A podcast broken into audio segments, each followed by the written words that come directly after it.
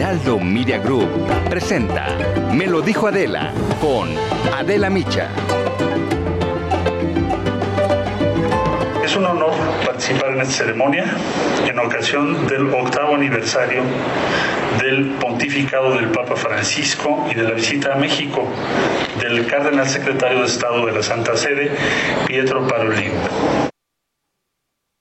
El cardenal Pietro Parolin, secretario de Estado del Vaticano, estuvo en México esta semana y tuvo una agenda ocupada, muy llena.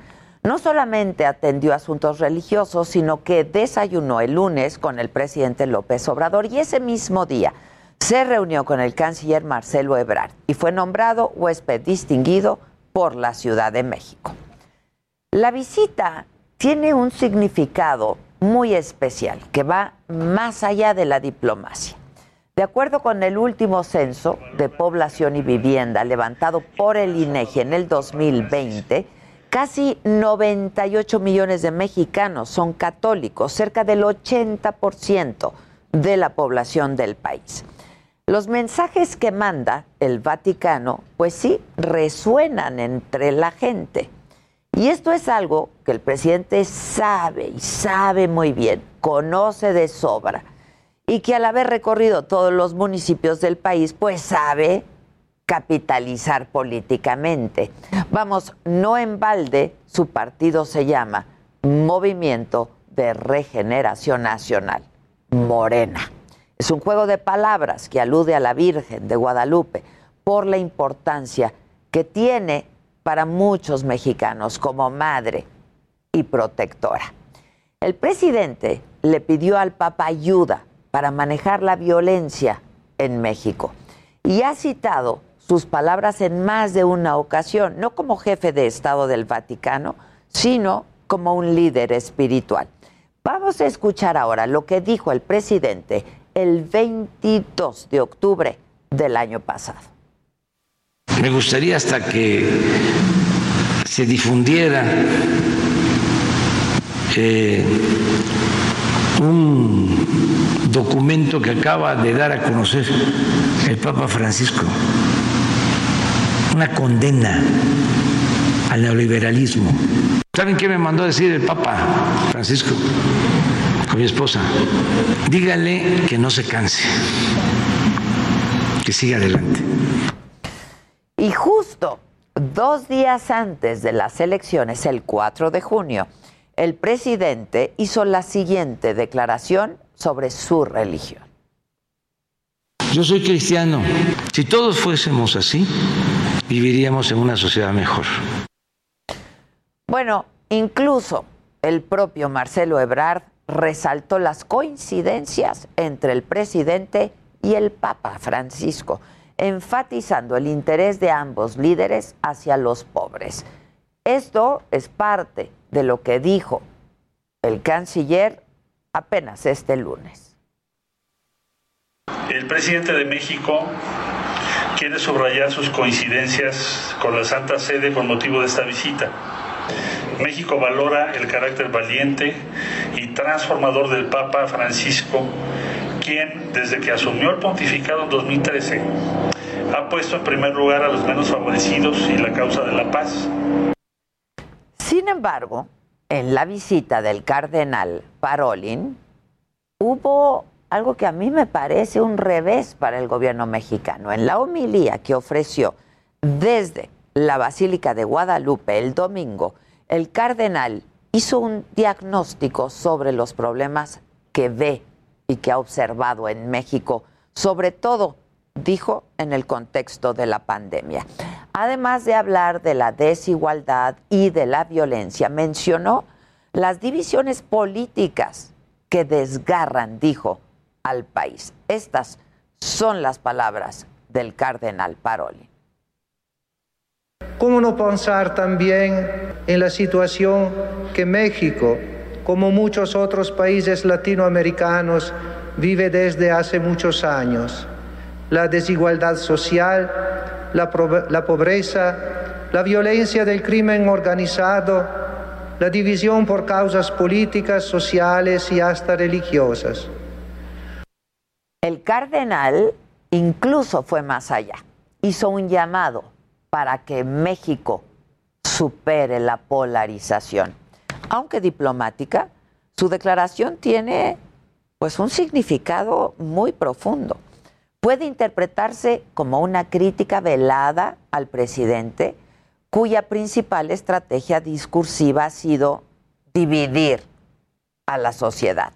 Un ingrediente muy lejano al espíritu católico, donde el perdón y la reconciliación pues son esenciales.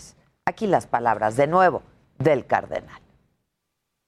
Un México que tiene necesidad de reconciliarse consigo mismo, de reencontrarse como hermanos, de perdonarse mutuamente, de unirse como sociedad, superando la polarización. Más allá de si somos religiosos o no, o de la religión que profesemos, vale la pena la reflexión si la división, la polarización y el enfrentamiento permanente son positivos para el entorno político y social de nuestro país o si por el contrario contribuyen a la desigualdad, al machismo, a la violencia y a la falta de oportunidades. Esto es, me lo dijo Adela, yo soy Adela Micha y ya comenzamos ahora también por la cadena nacional del Heraldo Radio.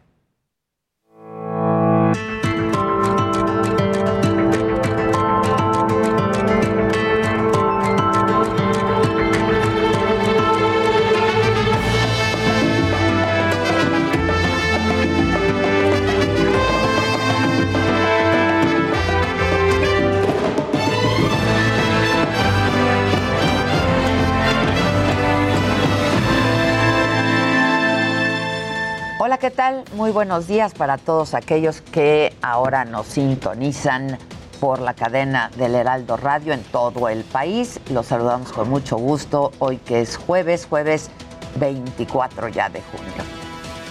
Esto es Me lo dijo Adela, yo soy Adela Micha, estas son hoy las noticias. ¿Qué pasó en la mañanera? Sobre la masacre de Reynosa, Tamaulipas, el presidente no quiso profundizar en el tema porque la Fiscalía General de la República está investigando, pero aseguró que se trató de un acto de provocación reprobable y que el objetivo es saber qué llevó a ese grupo criminal a matar a personas inocentes. De una vez también eh, es importante aclarar de que nosotros no podemos a la ligera hablar de terrorismo como algunos quisieran, porque eso da pie a que eh, gobiernos extranjeros se inmiscuyan en asuntos que solo corresponden a México. El, presidente tampoco quiso opinar sobre las declaraciones del gobernador eh, de Michoacán, Silvano Aureoles, hechas ayer en una entrevista con Ciro Gómez Leiva, de que Morena es un narcopartido. Pero dijo que los frentes en contra de su gobierno son de un grupo reaccionario y conservador. Y lo que está pasando ahora, dijo, era de esperarse. Yo lo auspicié porque es muy bueno para la vida pública el que haya definiciones, no medias tintas. Y sobre la línea 12 del metro, el presidente dejó empeñada su palabra para que en un año se rehabilite el servicio. Incluso volvió a respaldar a la jefa de gobierno, a Claudia Sheinbaum, en su trabajo y aseguró que habrá justicia y que se va a dar con los responsables porque ellos, dijo, tienen autoridad moral. Y lo mismo en el caso judicial, que se hagan las investigaciones como se están haciendo y se castigue a los responsables, se atienda a los familiares de las víctimas y se reparen los daños. Ahí mismo en la mañanera el presidente presentó datos sobre la percepción de corrupción en autoridades públicas y en actores políticos. La policía de tránsito, jueces y policía municipal encabezan los indicadores. El ejército, la Guardia Nacional y la Marina se ubican en los últimos lugares. Incluso celebró que en el gobierno federal haya bajado el nivel de corrupción. Gobierno federal de 86% a 66%. Esto nos decía un especialista del INEGI, no se daba, tenía tiempo y en ninguna parte del mundo. No es para presumir, no les va a gustar a nuestros adversarios. El presidente aprovechó el caso de dos mujeres que fueron golpeadas por un exfuncionario del Instituto Nacional de Transparencia y Acceso a la Información para descalificar al instituto, al INAI, y tacharlo de corrupto. Volvió incluso a decir que debería desaparecer. No sé si son de los que se ampararon y deben hasta ganar más que el presidente. Eso es lo que puedo decir. Lo otro es un asunto que tiene que ver con lo judicial. El presidente utilizó también el tema de la corrupción para criticar otra vez a los medios de comunicación y a los intelectuales, a quienes incluyó en esa lista de los que, según él, reciben dinero para criticar a su gobierno. En la zona... Y me llamen Mesía tropical y falso Mesía, eh, que digan lo que sea, pero se acabó la corrupción, que se vayan a robar a otra parte. Además, el presidente reconoció que el nepotismo que se está practicando en su administración está mal y aseguró que se irá terminando poco a poco. Pero aclaró que ellos no pertenecen a esa clase media a la que él llama aspiracionista, porque los de ese sector son conservadores, dijo. Cuando yo hablo de un sector de la clase media aspiracionista, me refiero con la idea de triunfar a toda costa, sin escrúpulos morales de ninguna índole. Quien sigue en Palacio Nacional es Paco Nieto y nos tiene todos los detalles de lo que ocurrió y lo que no vimos en la mañanera. ¿Cómo estás, Paco? Buenos días.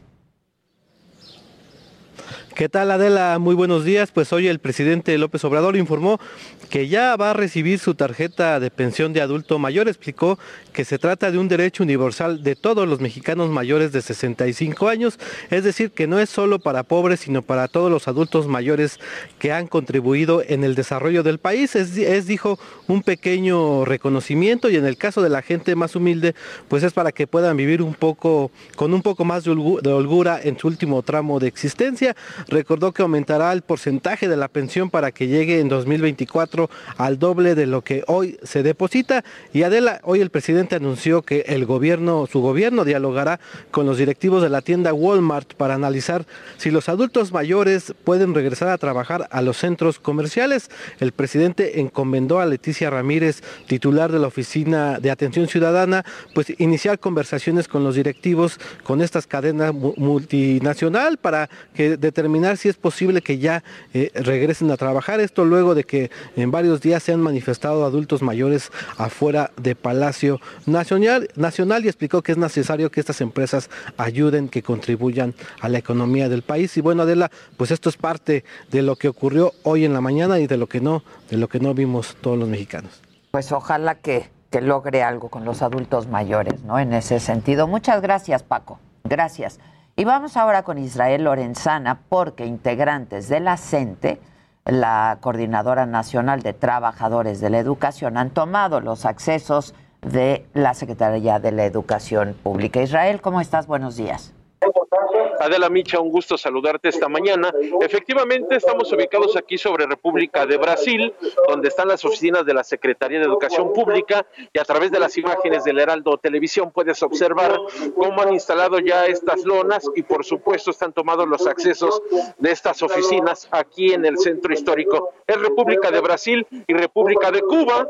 Los integrantes de la Coordinadora Nacional de Trabajadores de la Educación en estos momentos están llevando a cabo un mitin. Están pidiendo tener una entrevista, reunirse con Delfina Gómez, quien es la secretaria de Educación. Y bueno, pues en ese sentido señalan que no se van a retirar hasta que no tengan contacto con Delfina Gómez. Esto es parte de las actividades que llevan a cabo el día de hoy en protesta. Hay que recordar que desde ayer han instalado un plantón frente a Palacio Nacional en la plancha del Zócalo Capitalino y de ahí marcharon hasta este punto, República de Brasil. Los elementos policíacos llevan a cabo cortes viales para los automovilistas que vienen del circuito Plaza de la Constitución. Están siendo desviados a través de Tacuba y también, por supuesto, en 5 de mayo. Pues Adela, es parte de lo que ocurre esta mañana aquí en Calle del Centro Histórico con esta movilización de los integrantes de la Coordinadora Nacional de Trabajadores de la Educación de diferentes secciones del país. Muchas gracias, gracias Israel. Buen día.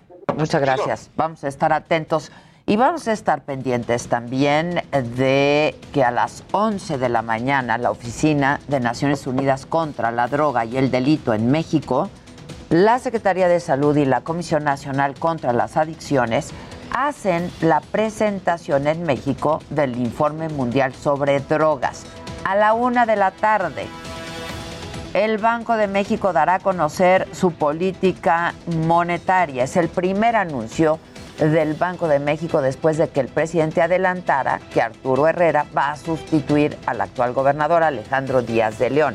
A las dos y media de la tarde hoy también el presidente va a recibir a los gobernadores electos de la coalición Juntos Hacemos Historia es una cita importante para el movimiento que encabeza el presidente. De que hay que estar atentos y pendientes en el mundo.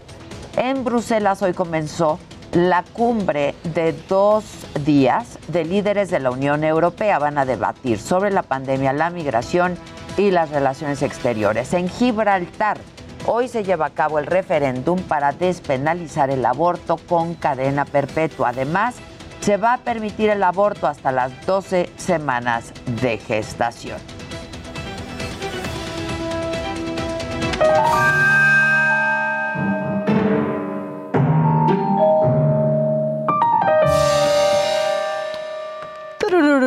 Buenos días. Venga. A todos los que nos escuchan. Es que es la familia radiofónica. Hay que hacer una deferencia con la familia Pues claro. La verdad. Saluditos a la familia. Porque ya hace dos años que nos escuchan casi, en agosto van a ser dos años. Un premio les deberíamos de dar, unos regalos. Que es mañana, dice Gisela, que cumplimos dos años. ¿No es en agosto?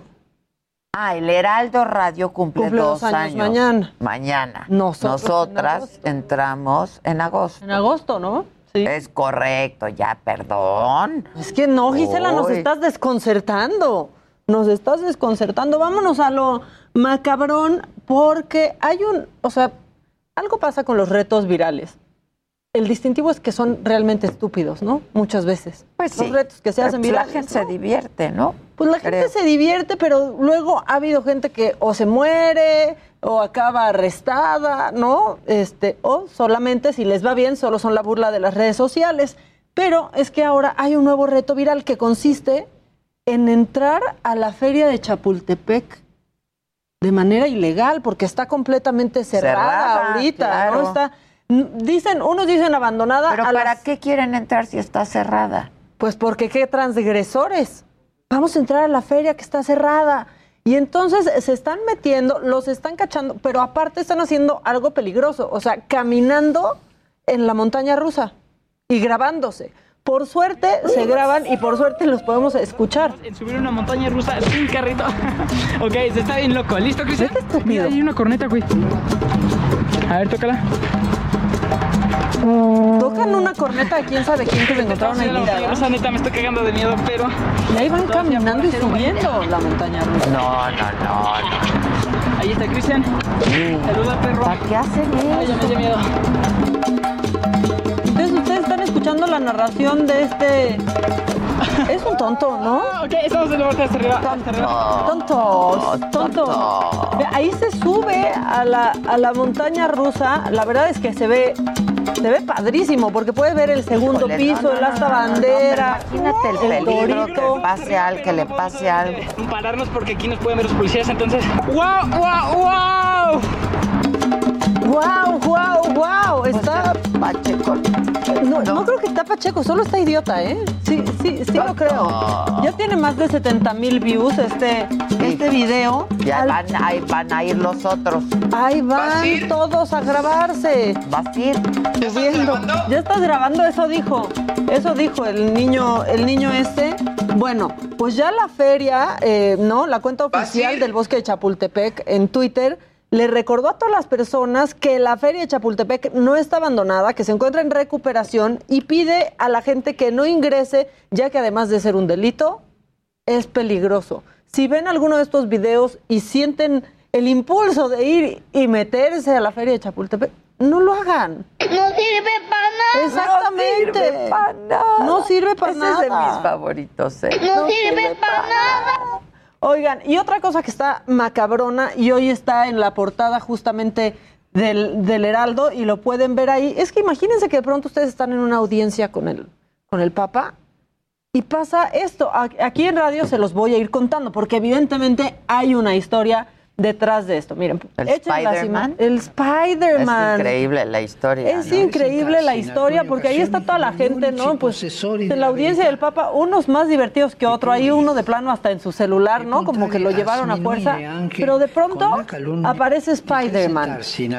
Y obviamente esto pues no pasó desapercibido para el Papa Francisco porque después tuvieron un, un acercamiento. Sí, sí. ¿Y quién es, quién es este Spider-Man? La verdad es que la historia a mí me parece que es increíble. Él se llama Matías Villardita. Es un joven italiano de 28 años y es fundador de una organización que se llama Superhéroe Incorsia, o sea, superhéroe en la sala, ¿no? En, en español. ¿Y de qué se trata esta asociación? Pues lleva eh, por medio de voluntarios como, como él, pues alegría a los niños que están en distintos hospitales y van vestidos de sus superhéroes favoritos. La verdad es que una portadaza del Heraldo hoy. No, es que está increíble Porque la está historia. padrísima la historia. Y bueno, gracias a este encuentro eh, va a estar visitando este hombre el hospital pediátrico, el policlínico Agostino Gemelli en Roma. Y pues así va a poder llevar un poco de, de alegría a, pues, a niños que Está están muy enfermos. bonita esa A mí historia. me encantó esa historia. Y luego esta sí está, ya hasta me siento mal, repetitiva, decir, esta sí está macabroncísima. Macabro, macabroncísimo está el frío, ¿verdad? ¿Verdad que no, sí? No, no, no, tócame Es las manos. le- Les dije, pues, sí, yo también. Sí, sí está aquí muy, muy, pero muy frío. Y miren, ahora que el presidente No quiere... aprendemos a regular. No sirve para... No sirve para nada. Ahora No que sirve el- para nada. Amo, amo, es que amo. Ahora que el presidente quiere hacer su quién es quién en los medios, Ajá, ¿no? De las de las mentiras, y así para ver quién mintió más. Bueno, pues esta historia seguro le va a gustar. Por suerte, presidente, no pasó, no pasó En en, México. México. Hay una mujer sudafricana que la semana pasada se hizo famosísima, tiene 37 años, porque dijo que acababa de dar a luz a 10 bebés.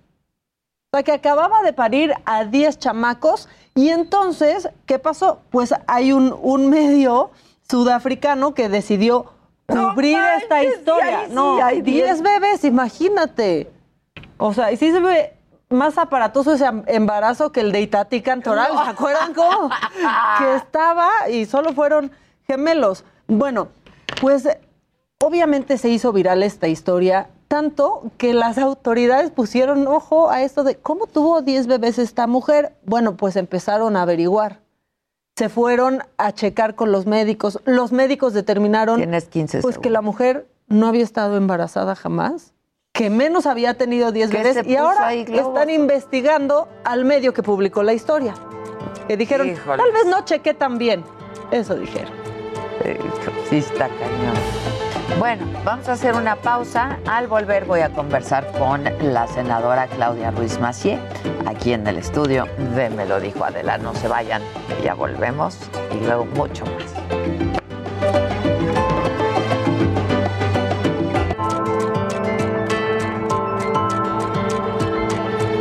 Continuamos en Me lo dijo Adela.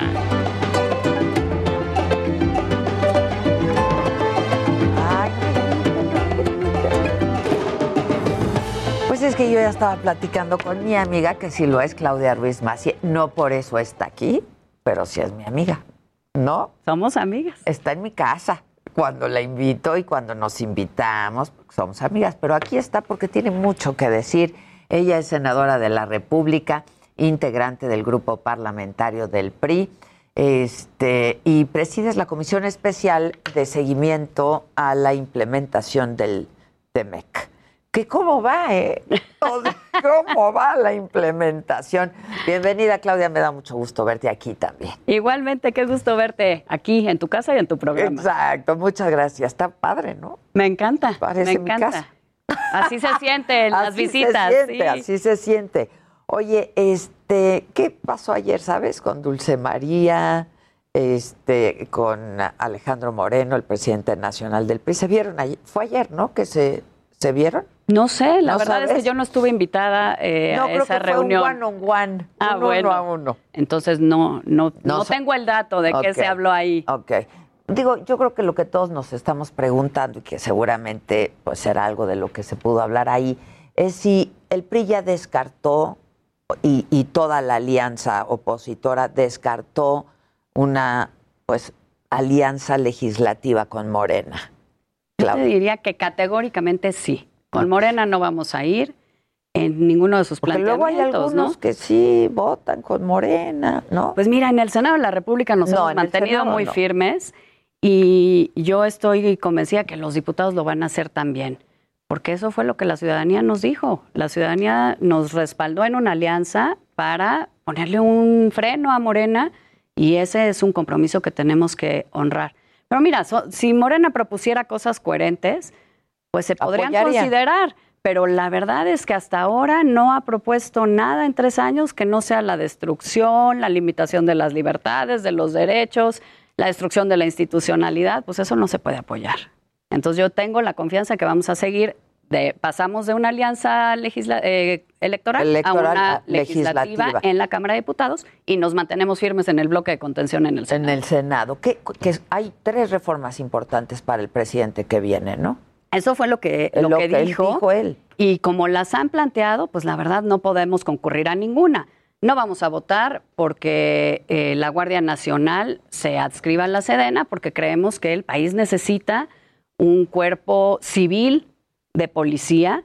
No hemos visto que se haya avanzado en ese proyecto. No vamos a acompañar la militarización definitiva de la seguridad pública. No vamos a acompañar ninguna iniciativa que suponga eh, cancelar la competencia en la generación de electricidad, ni que no, ni que no garantice energías más limpias, más baratas, más accesibles. Y menos vamos a acompañar una reforma electoral que busque debilitar al árbitro ni a las instituciones electorales. Entonces, hasta ahorita no han planteado nada con lo que se pueda ir en un país democrático, de tal manera que pues Morena y sus aliados pues, estarán solos en ese proyecto regresivo y centralista. ¿Cómo, ¿Cómo viste la elección, el resultado ¿no? de, la, de la elección para pues, la alianza opositora y para el PRI? El PRI perdió muchos estados. Mira, yo, yo creo que hay que leerla en, en dos claves distintas. Lo que es la alianza, que creo que fue eh, exitosa, porque no hay que olvidarnos que se planteó para una cosa, quitarle la mayoría calificada a Morena. Creo que eso se logró en la Cámara de Diputados. Ahí muy bien.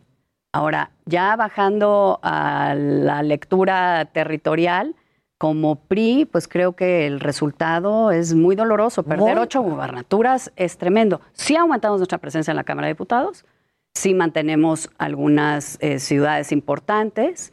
Eh, la Ciudad de México creo que es un gran triunfo para la alianza para en la su alianza. conjunto. Sí, sí, sí. Pero como PRI, pues no podemos obviar que perdimos las ocho gubernaturas nuestras que estaban en competencia y ese es un resultado, diría yo, triste, doloroso, que tenemos que leer bien y que tenemos que reflexionar. ¿Y lo están leyendo bien? Es decir, Pues mira, yo creo que siempre que hay un proceso electoral, las dirigencias tienen que hacer una eh, valoración muy personal, pero la militancia también, y nos toca a todos los priistas hacer esa lectura. ¿Qué pasó? ¿Por qué la ciudadanía nos dijo sí te respaldamos en una coalición electoral? pero, Pero no. a lo individual no necesariamente hemos recuperado la confianza que, que, perdimos y que hemos venido perdiendo. Somos menos competitivos. ¿Qué vamos a hacer? Creo que estamos llamados a hacer esa reflexión colectiva, ir a una asamblea, pensar qué partido queremos, qué país queremos, qué proyecto queremos proponer para poder ir en una coalición que nos haga más competitivos, pero sabiendo quiénes somos y qué traemos a la mesa. Y es, que parece que el líder nacional del partido, del PRI, pues él es el que quita, pone, quita, pone, él decide. ¿Qué pasa? Mira, yo creo que en el PRI, eh, después de 2018, a mí me tocó presidir el partido, empezamos un proceso de reflexión, la militancia, bueno, eso fue lo que yo leí cuando fui eh, presidenta del partido, dijo, yo quiero un partido donde tengamos más peso en las decisiones, abrimos procesos democráticos. Bueno, la dirigencia actual fue electa en un proceso democrático y eso está muy bien, pero la militancia tiene que tomar el control del partido, tiene que decir el rumbo que quiere y tenemos todos que leer estos resultados, porque si no, ¿cómo eh, nos reconstruimos para las siguientes elecciones? Vienen seis elecciones a gobernador el año que entra, dos al que sigue y luego 2024. o sea, no hay tiempo que perder. ¿Y lo saben todos? Oye, es que si no, si no lo sabemos después de los resultados, creo que, que, estamos en un grave problema, ¿no? Yo por lo menos y los priistas con los que convivo y, con, y converso, platico, pues todos sabemos que tenemos que ir a ese proceso de asamblea, de redefinición del partido. ¿Quién convoca la asamblea? Lo tiene que convocar la dirigencia nacional. Y ya toca, la verdad. Necesariamente. Sí, pero la, la militancia lo tenemos que exigir si no nos exigimos un proceso donde todos decidamos el partido que queremos, pues ¿cómo te presentas ante la ciudadanía? Si no ajustas, si no corriges, si no te transformas después de una elección, la que sea, hayan sido los resultados que hayan sido, pues ¿cómo te presentas a la siguiente elección? No puedes seguir proponiendo lo mismo ni hacer las cosas de la misma manera. No, pues no, ¿La verdad? Pues no le salió. Claramente. Pues no le claramente creo que el resultado fue mixto. Bien en la coalición, en la Cámara de Diputados, no también en lo local, no también en las gobernaturas, pues ahí sí, la verdad no fue pésimo. Ocho gubernaturas es, es, es, lo más doloroso que nos ha pasado. Es un golpe durísimo. La verdad es que sí, hoy tenemos cuatro eh, gubernaturas, no son menores, son estados importantes, más de 22 millones que gobiernan eh, nuestros gobernadores, pero perdimos ocho gubernaturas. Creo que sí hay que hacer una reflexión y una autocrítica de qué pasó. No es solo una, eh, me parece que no es solo un juicio sobre la dirigencia para nada. Es un juicio también sobre nuestros gobiernos, sobre la propuesta que tiene el PRI hacia la ciudadanía. Por eso digo, hay que empezar a pensar qué partido somos. Y a construir, ¿no? Y a construir un proyecto hacia el 24, porque si no, pues vamos a ir perdiendo competitividad y vamos a tener cada vez menos respaldo. O sea, hay riesgo de que desaparezca el PRI, porque si tú lees, ¿no? Columnas, etcétera, Fíjate políticas dicen, pues el PRI. Eso sí no lo creo porque la verdad es que tenemos una militancia de millones de personas activa que salió a votar, que salieron a representarnos en las casillas, simpatizantes que votaron por nuestra propuesta en, alianza o en lo individual. Y esa, esa militancia y esa simpatía es real en millones de mexicanos. Ahora, un partido político tiene que ganar espacios, tiene que ganar espacios en las elecciones, pues esa es para eso es, para eso son los partidos políticos, no nos podemos conformar. Entonces, pues sí exige un gran trabajo de todos, insisto, de todos los priistas, porque no podemos solo decir una persona es responsable o va a cambiar todo. Si los militantes no asumimos esa responsabilidad, pues el partido sí va a ir perdiendo militancia, va a ir perdiendo simpatías y va a ir perdiendo relevancia. Y eso no lo podemos permitir. Ahora, hay figuras muy representativas, ¿no? Como tú dentro del, del partido y, y, y, varios otros, ¿no? ¿Han intentado hablar con, con Alejandro Moreno, el, el, líder del partido, o no? ¿O ¿Cómo está la cosa? Pues en estas eh, dos semanas, desde que tuvimos la, la elección, la verdad es que no hemos tenido por lo menos a nivel Senado una pues ni un encuentro ni una interlocución con la dirigencia Parece nacional. que tampoco en diputados, ¿no? No lo sé, la verdad es que supongo que, que no. Lo que sí sé es que se reunió ya con los eh, futuros diputados, pero no con nosotros como senadores de la República. Y creo que claramente ahí pues también hay un diálogo pendiente que, que tenemos que tener, porque todos somos el partido y hacia adelante todos tenemos una responsabilidad. En algún otro momento, dados estos resultados, el líder del partido ya hubiera renunciado o no. ¿Tendría que renunciar? Mira, yo, yo creo que todos los dirigentes después de una elección tienen o tenemos, me ha tocado estar ahí, que hacer una, una evaluación de nuestra responsabilidad. Personal. No es de ¿no? culpas, Pues, es de responsabilidad. Y insisto, además es una responsabilidad colectiva, pero la dirigencia conduce el proceso. Ha habido de todo, ¿no? En el año 2000, eh, Dulce María Sauri, después de esa primera derrota Sí. en la contienda presidencial, valoró que era importante permanecer en el partido para darle estabilidad y conducir al partido a una nueva elección de dirigencia, una Asamblea Nacional. En 2016, Malio, en 2018, René Juárez, eh, de- pensaron después de los resultados que tenían que dejar paso a una nueva dirigencia después de eh, las derrotas de esos años. A mí me toca ser presidenta después de la derrota de 2018, conducir al partido, estabilizar al paciente. Exacto. Y, y luego, bueno, pues escuchar a la, a la militancia, querían procesos democráticos, se elige una nueva dirigencia, me tocaba irme. Hoy le toca hacer esa valoración a la dirigencia que tenemos, que fue democráticamente electa por cuatro años, que estatutariamente está en su periodo, pero que sí, pues tiene que hacer una reflexión de los resultados electorales y la reflexión también la tenemos que hacer todos los militantes. ¿Qué queremos? ¿Hacia dónde va a ir el partido? ¿Hay condiciones para seguir en esta ruta o no? Y eso, pues sí, es una responsabilidad individual de la dirigencia, pero colectiva de toda la militancia. Ahora, supongo que muchos priistas votaron ahora por Morena, ¿no? Porque, pues, allá. Fíjate que la verdad, lo digo, eso nadie lo puede saber, pero yo creo que tuvimos una votación en términos reales mayor a la que tuvimos en 2018. Nuestra militancia eh, que tiene registro como militante en el partido es de poco más de 2 millones, 3 millones. Tuvimos más de esos votos. O sea, nuestra militancia fue a votar. El partido, no El la partido. alianza. No, el partido. El partido.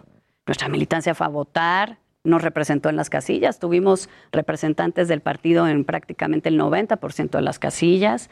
Tuvimos simpatizantes que votaron por nosotros. O sea, es un partido vivo que existe, pero que tiene que replantearse Que hay y transformarse hacia el, hacia el ¿no? futuro, porque Pues pues, sí. si no, esto no va a, a Pues funcionar, lo que ¿no? quieren por naturaleza es ganar elecciones. Los eso hace un partido político. Pues ¿no? claro. Entonces nos claro. toca, si queremos seguir compitiendo, aportando a la construcción de México, sí tenemos que hacer un proceso interno. Primero definir el partido, luego definir el proyecto. Ahora, ¿hay, ¿hay rupturas dentro del partido? Mira, lo que hay, y siempre ha habido en el PRI, y tú conoces eh, muy bien al partido y nos conoces a muchos, eh, lo que hay es una gran pluralidad interna.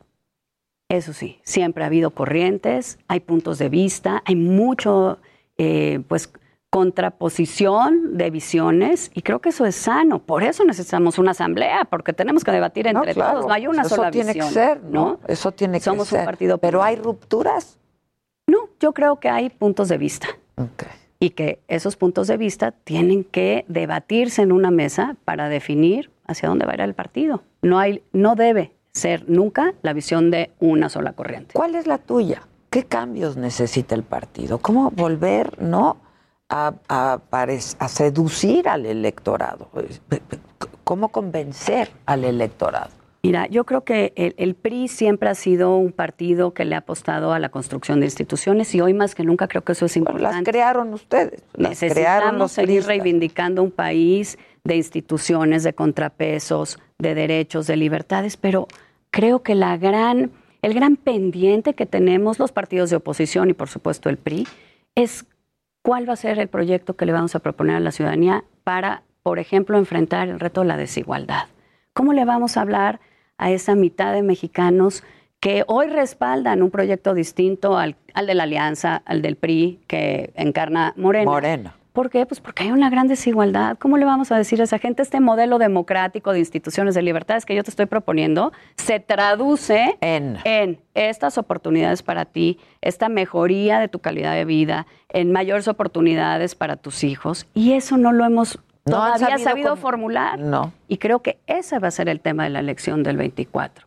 El que sea capaz de hablarle a una ciudadanía desde la modernidad, pero con eh, una oferta concreta para sus preocupaciones, pues podrá ganar la elección. Hoy hay que decirlo, el partido del presidente le ha hablado a ese México que se ha sentido rezagado, que no se ha sentido parte de este proyecto nacional.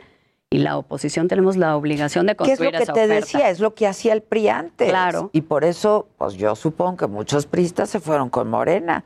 En el 2018, Ah, no, seguramente. bueno, ahí todos. Seguramente, pero oye. Morena perdió bastantes votos de 2018 a Perdió, este. perdió Y votos. creo que lo que necesitamos es construir un proyecto donde todo el mundo cabe. Yo no creo en un país donde solo cabe la mitad. Este es un país de muchas realidades y de muchos contrastes. Y la obligación de un partido político o de una oferta política, pensemos en la construcción plural de un, de un proyecto hacia el 24, pues es hablarle a todos los mexicanos. No podemos seguir en la ruta de la exclusión ni de la polarización, porque pendientes hay muchos retos, hay más. Sí, sí. Todos sí. tenemos que sumar nuestro y cada pedacito, vez hay ¿no? más pendientes y cada vez Claro. hay más retos. Ahora con la pandemia, ¿no? Por ejemplo, o sea, Pues sí, es- pero Adela, no podemos olvidar que ya veníamos en una crisis económica antes de la pandemia, que se agudizó por las pésimas decisiones, la falta de apoyo a la planta productiva, a los trabajadores, a las familias que perdieron su ingreso. Ya veníamos en una crisis del sector salud. Ya no había medicina, se había desarticulado el sistema nacional de vacunación. sin haber, ¿eh? Y, Siguen y sin las familias ya no sabían si iba a haber, por ejemplo, vacunas contra el sarampión, cosas que antes ni te cuestionabas. Ya veníamos en esa crisis antes de la pandemia. Ya veníamos en una crisis de la institucionalidad democrática. Ya veníamos en una ruta de destrucción desde Morena y sus aliados de las instituciones que construimos todos antes de la pandemia. Y todo eso nada más se ha exacerbado. Ya veníamos en una crisis de seguridad desde antes de la pandemia. sí, y hoy más homicidios, más feminicidios, más amagos del crimen organizado a la ciudadanía, a la institucionalidad. Eso ya venía desde antes. Se ha agravado por malas decisiones desde el gobierno y eso es lo que tenemos que corregir, porque este país es de todos. De, De pues sí. todos, ¿no? Oye, lo de Tamaulipas, lo de Reynosa, ¿no? Pero luego, o sea, Tremendo. Y la verdad, la elección hizo que se focalizara la atención en, en esa violencia. Sí tuvimos un proceso electoral muy marcado por eh, esta violencia, amagos contra la ciudadanía, contra candidatas, candidatos, asesinatos de candidatos y candidatas. Ahora, pues la acusación muy relevante de candidatos a gobernador, de un gobernador, de la participación activa del crimen pues de, organizado. de Silvano, ¿no? Pues Ayer eso, con- ayer con el gobernador de. Michoacán, pero lo, lo denunció también el candidato de la Alianza Sinaloa, el candidato de la Alianza en Baja Sur, denuncias en todo el país. Pero esto no pasó nada más en el proceso electoral. Esto ya venía pasando. Hay una crisis de seguridad. No hemos podido articular un modelo de atención a este problema. Y creo que esos son los temas del país en los que tenemos que estar sumando todos, hablando todos y poniendo los puntos sobre las sillas que nos toca a cada quien. De esto que dijo Silvano, ¿no? Que, que el crimen organizado está poniendo gobernadores, y etcétera, etcétera. ¿Cómo lo lees tú y cómo, cómo lo ves? A ver, tú tienes muchos años de experiencia y muchos, casi desde que naciste en estas lides, Sí, ¿no? Este, ¿Cómo lo lees? ¿Cómo, ¿Cómo ves? Digo, nos hablan del corredor, ¿no? Del Pacífico, etcétera, donde sí efectivamente ganó Morena, pero la acusación que hace el señala, que no es un señalamiento, es una acusación que, que hizo Silvano Aureoles, todavía gobernador de Michoacán, diciendo que Morena es un narcopartido, ¿no? Sí, hijo, son, son acusaciones muy fuertes. Pues sí. La verdad, eh, lo que sí es real, lo hemos visto todos, no solo en los medios, sino la gente que eh, nos platica, eh, los digo, vivimos aquí y, y sabemos eh, la violencia que hay en el país. Yo creo que a la autoridad le toca pues investigar y hacer su tarea, ¿no? Responsabilizarse. Tampoco podemos obviar que la ciudadanía no se siente con la confianza muchas veces de denunciar, No, no. de acudir a las autoridades. No, claro que Entonces, no. no hay un modelo, digamos, de estrategia para la seguridad que haya funcionado. Militarizar la seguridad, estoy convencida que no es el camino. Polarizar tampoco, porque esta sí es una tarea que le compete al gobierno federal, a los gobiernos estatales, a los gobiernos municipales, desde luego a la sociedad civil, pero sin autoridad que ejerza su responsabilidad, pues, está muy difícil. Que el- los criminales se portaron bien en esta elección, dijo el presidente. Muy es adelante. una expresión iba yo a decir bizarra, pero es, es, este, es peligrosa. Pues es una expresión, creo que preocupante. Muy preocupante, triste, es peligrosa. ¿no? Y la verdad, no podemos aceptar que se califique eh, como buena la actuación de la delincuencia nunca, mucho menos en el marco de un proceso electoral. La Oigan, delincuencia no debe jugar en un proceso Claro, electoral. no juega. Y la autoridad no puede normalizar esa presencia. Creo que ahí pues también estamos obligados todos a exigir un planteamiento serio para enfrentar este reto de la criminalidad, que no es un tema que se le puede achacar a un gobierno, es un fenómeno que tiene muchas causas y que lleva muchos años, pero nos toca pues, empezar a construir el cómo, ¿no? Yo creo que ese, ese sí es un pendiente y que la elección solo le puso un mayor foco, pero Claro, no es claro, algo claro. que fue- haya sido exclusivo del proceso electoral, es algo que lamentablemente estamos viendo en todos lados. Vimos lo de Reynosa esta misma semana, ya había concluido el proceso electoral. Eh, Aguililla, pues ha sido lamentablemente una nota eh, desde hace tiempo. Ahora ha exacerbado este tema de el cerco de la delincuencia a una población y la autoridad dónde está. Porque sabemos que los medios han estado, han dado cobertura, Pues han podido ir, recabado testimonios. ¿Dónde está la autoridad? Le toca a la autoridad. Es lo mínimo que debe hacer un Estado. Pero si desde Palacio Nacional te dicen que se portaron bien. La delincuencia Pues no se puede portar bien, pues la delincuencia no, está pues, fuera de la o ley sea. y hay que aplicarle la ley, hay que acotarla y hay que no normalizar su presencia y su incidencia en la vida de las personas. Ahora, pues ustedes como priistas tienen mucho trabajo por delante, ¿no? Y como representantes y como, pues también, Claro, ¿no? Mucho claro. trabajo por delante. Por supuesto. ¿Qué dirías que es lo que define a un priista? ¿Cuál es la identidad priista, digamos, Claudia? Sí, hay identidad. Claro, desde este luego que la hay. Sí la hay. Los priistas tenemos un gran compromiso social y los priistas tenemos una convicción de institucionalidad. Yo creo que esas son las dos cosas que nos definen. Somos un partido que tiene esa sensibilidad social y ese compromiso social, pero que también le apuesta a las instituciones, no está peleado, desde luego. Creo que una de las cosas que más han erosionado la confianza de los mexicanos en la democracia como un modelo eh, que queremos eh, de vida y de arreglo institucional, es esta falsa dicotomía entre que si le apuestas a las instituciones no puedes resolver los pendientes de las aspiraciones sociales. Y no es así. Las instituciones le dan causa a la acción pública para resolver esos temas. Ahora, déjame decirte, tengo un minuto nada más, los que están afuera Ajá. dicen cuál es la identidad priista, corrupción. Sí. Es real, es real que la gente nos así. No hemos podido eh, trascender esa imagen. Y creo que mucho tiene que ver con que cuando hemos señalado la corrupción de gente que ha militado en nuestro partido o que ha gobernado saliendo de nuestro partido, no lo hemos hecho ni con oportunidad, ni con contundencia, ni con credibilidad. Pero ojo, tampoco somos todos los priistas, son unos priistas. Claro, Pues colectivamente nos ha faltado decir, esto no somos todos, esto no estamos de acuerdo, se les tiene que aplicar la ley. Y cuando lo hemos hecho, porque sí se ha hecho, pues la ciudadanía ha dicho, bueno, sí, pero tarde. ¿no? Sí, Entonces, tarde. hay que construir con nuestro ejemplo cotidiano un partido que le puede decir a la ciudadanía, no, no, aquí Porque somos gente comprometida, o sea, sí es honesta tarde, y trabajadora. Pero ha, ha sido secreto a voces la corrupción en el momento. ¿Por qué no pararla en el momento? ¿Me explico? Claro, ese es el tema, ese, es el Ese es el reproche que nos no hace la ciudadanía. seguir. Y tienen razón en Pues habernos claro. hecho ese reproche. No los que dejen nos seguir. toca no dejar que eso nos vuelva a suceder.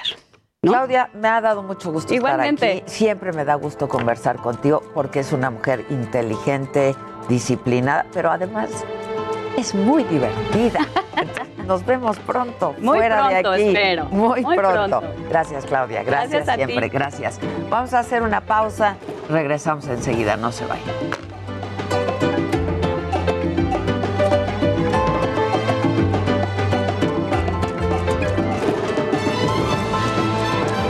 Continuamos en Me lo dijo Adela.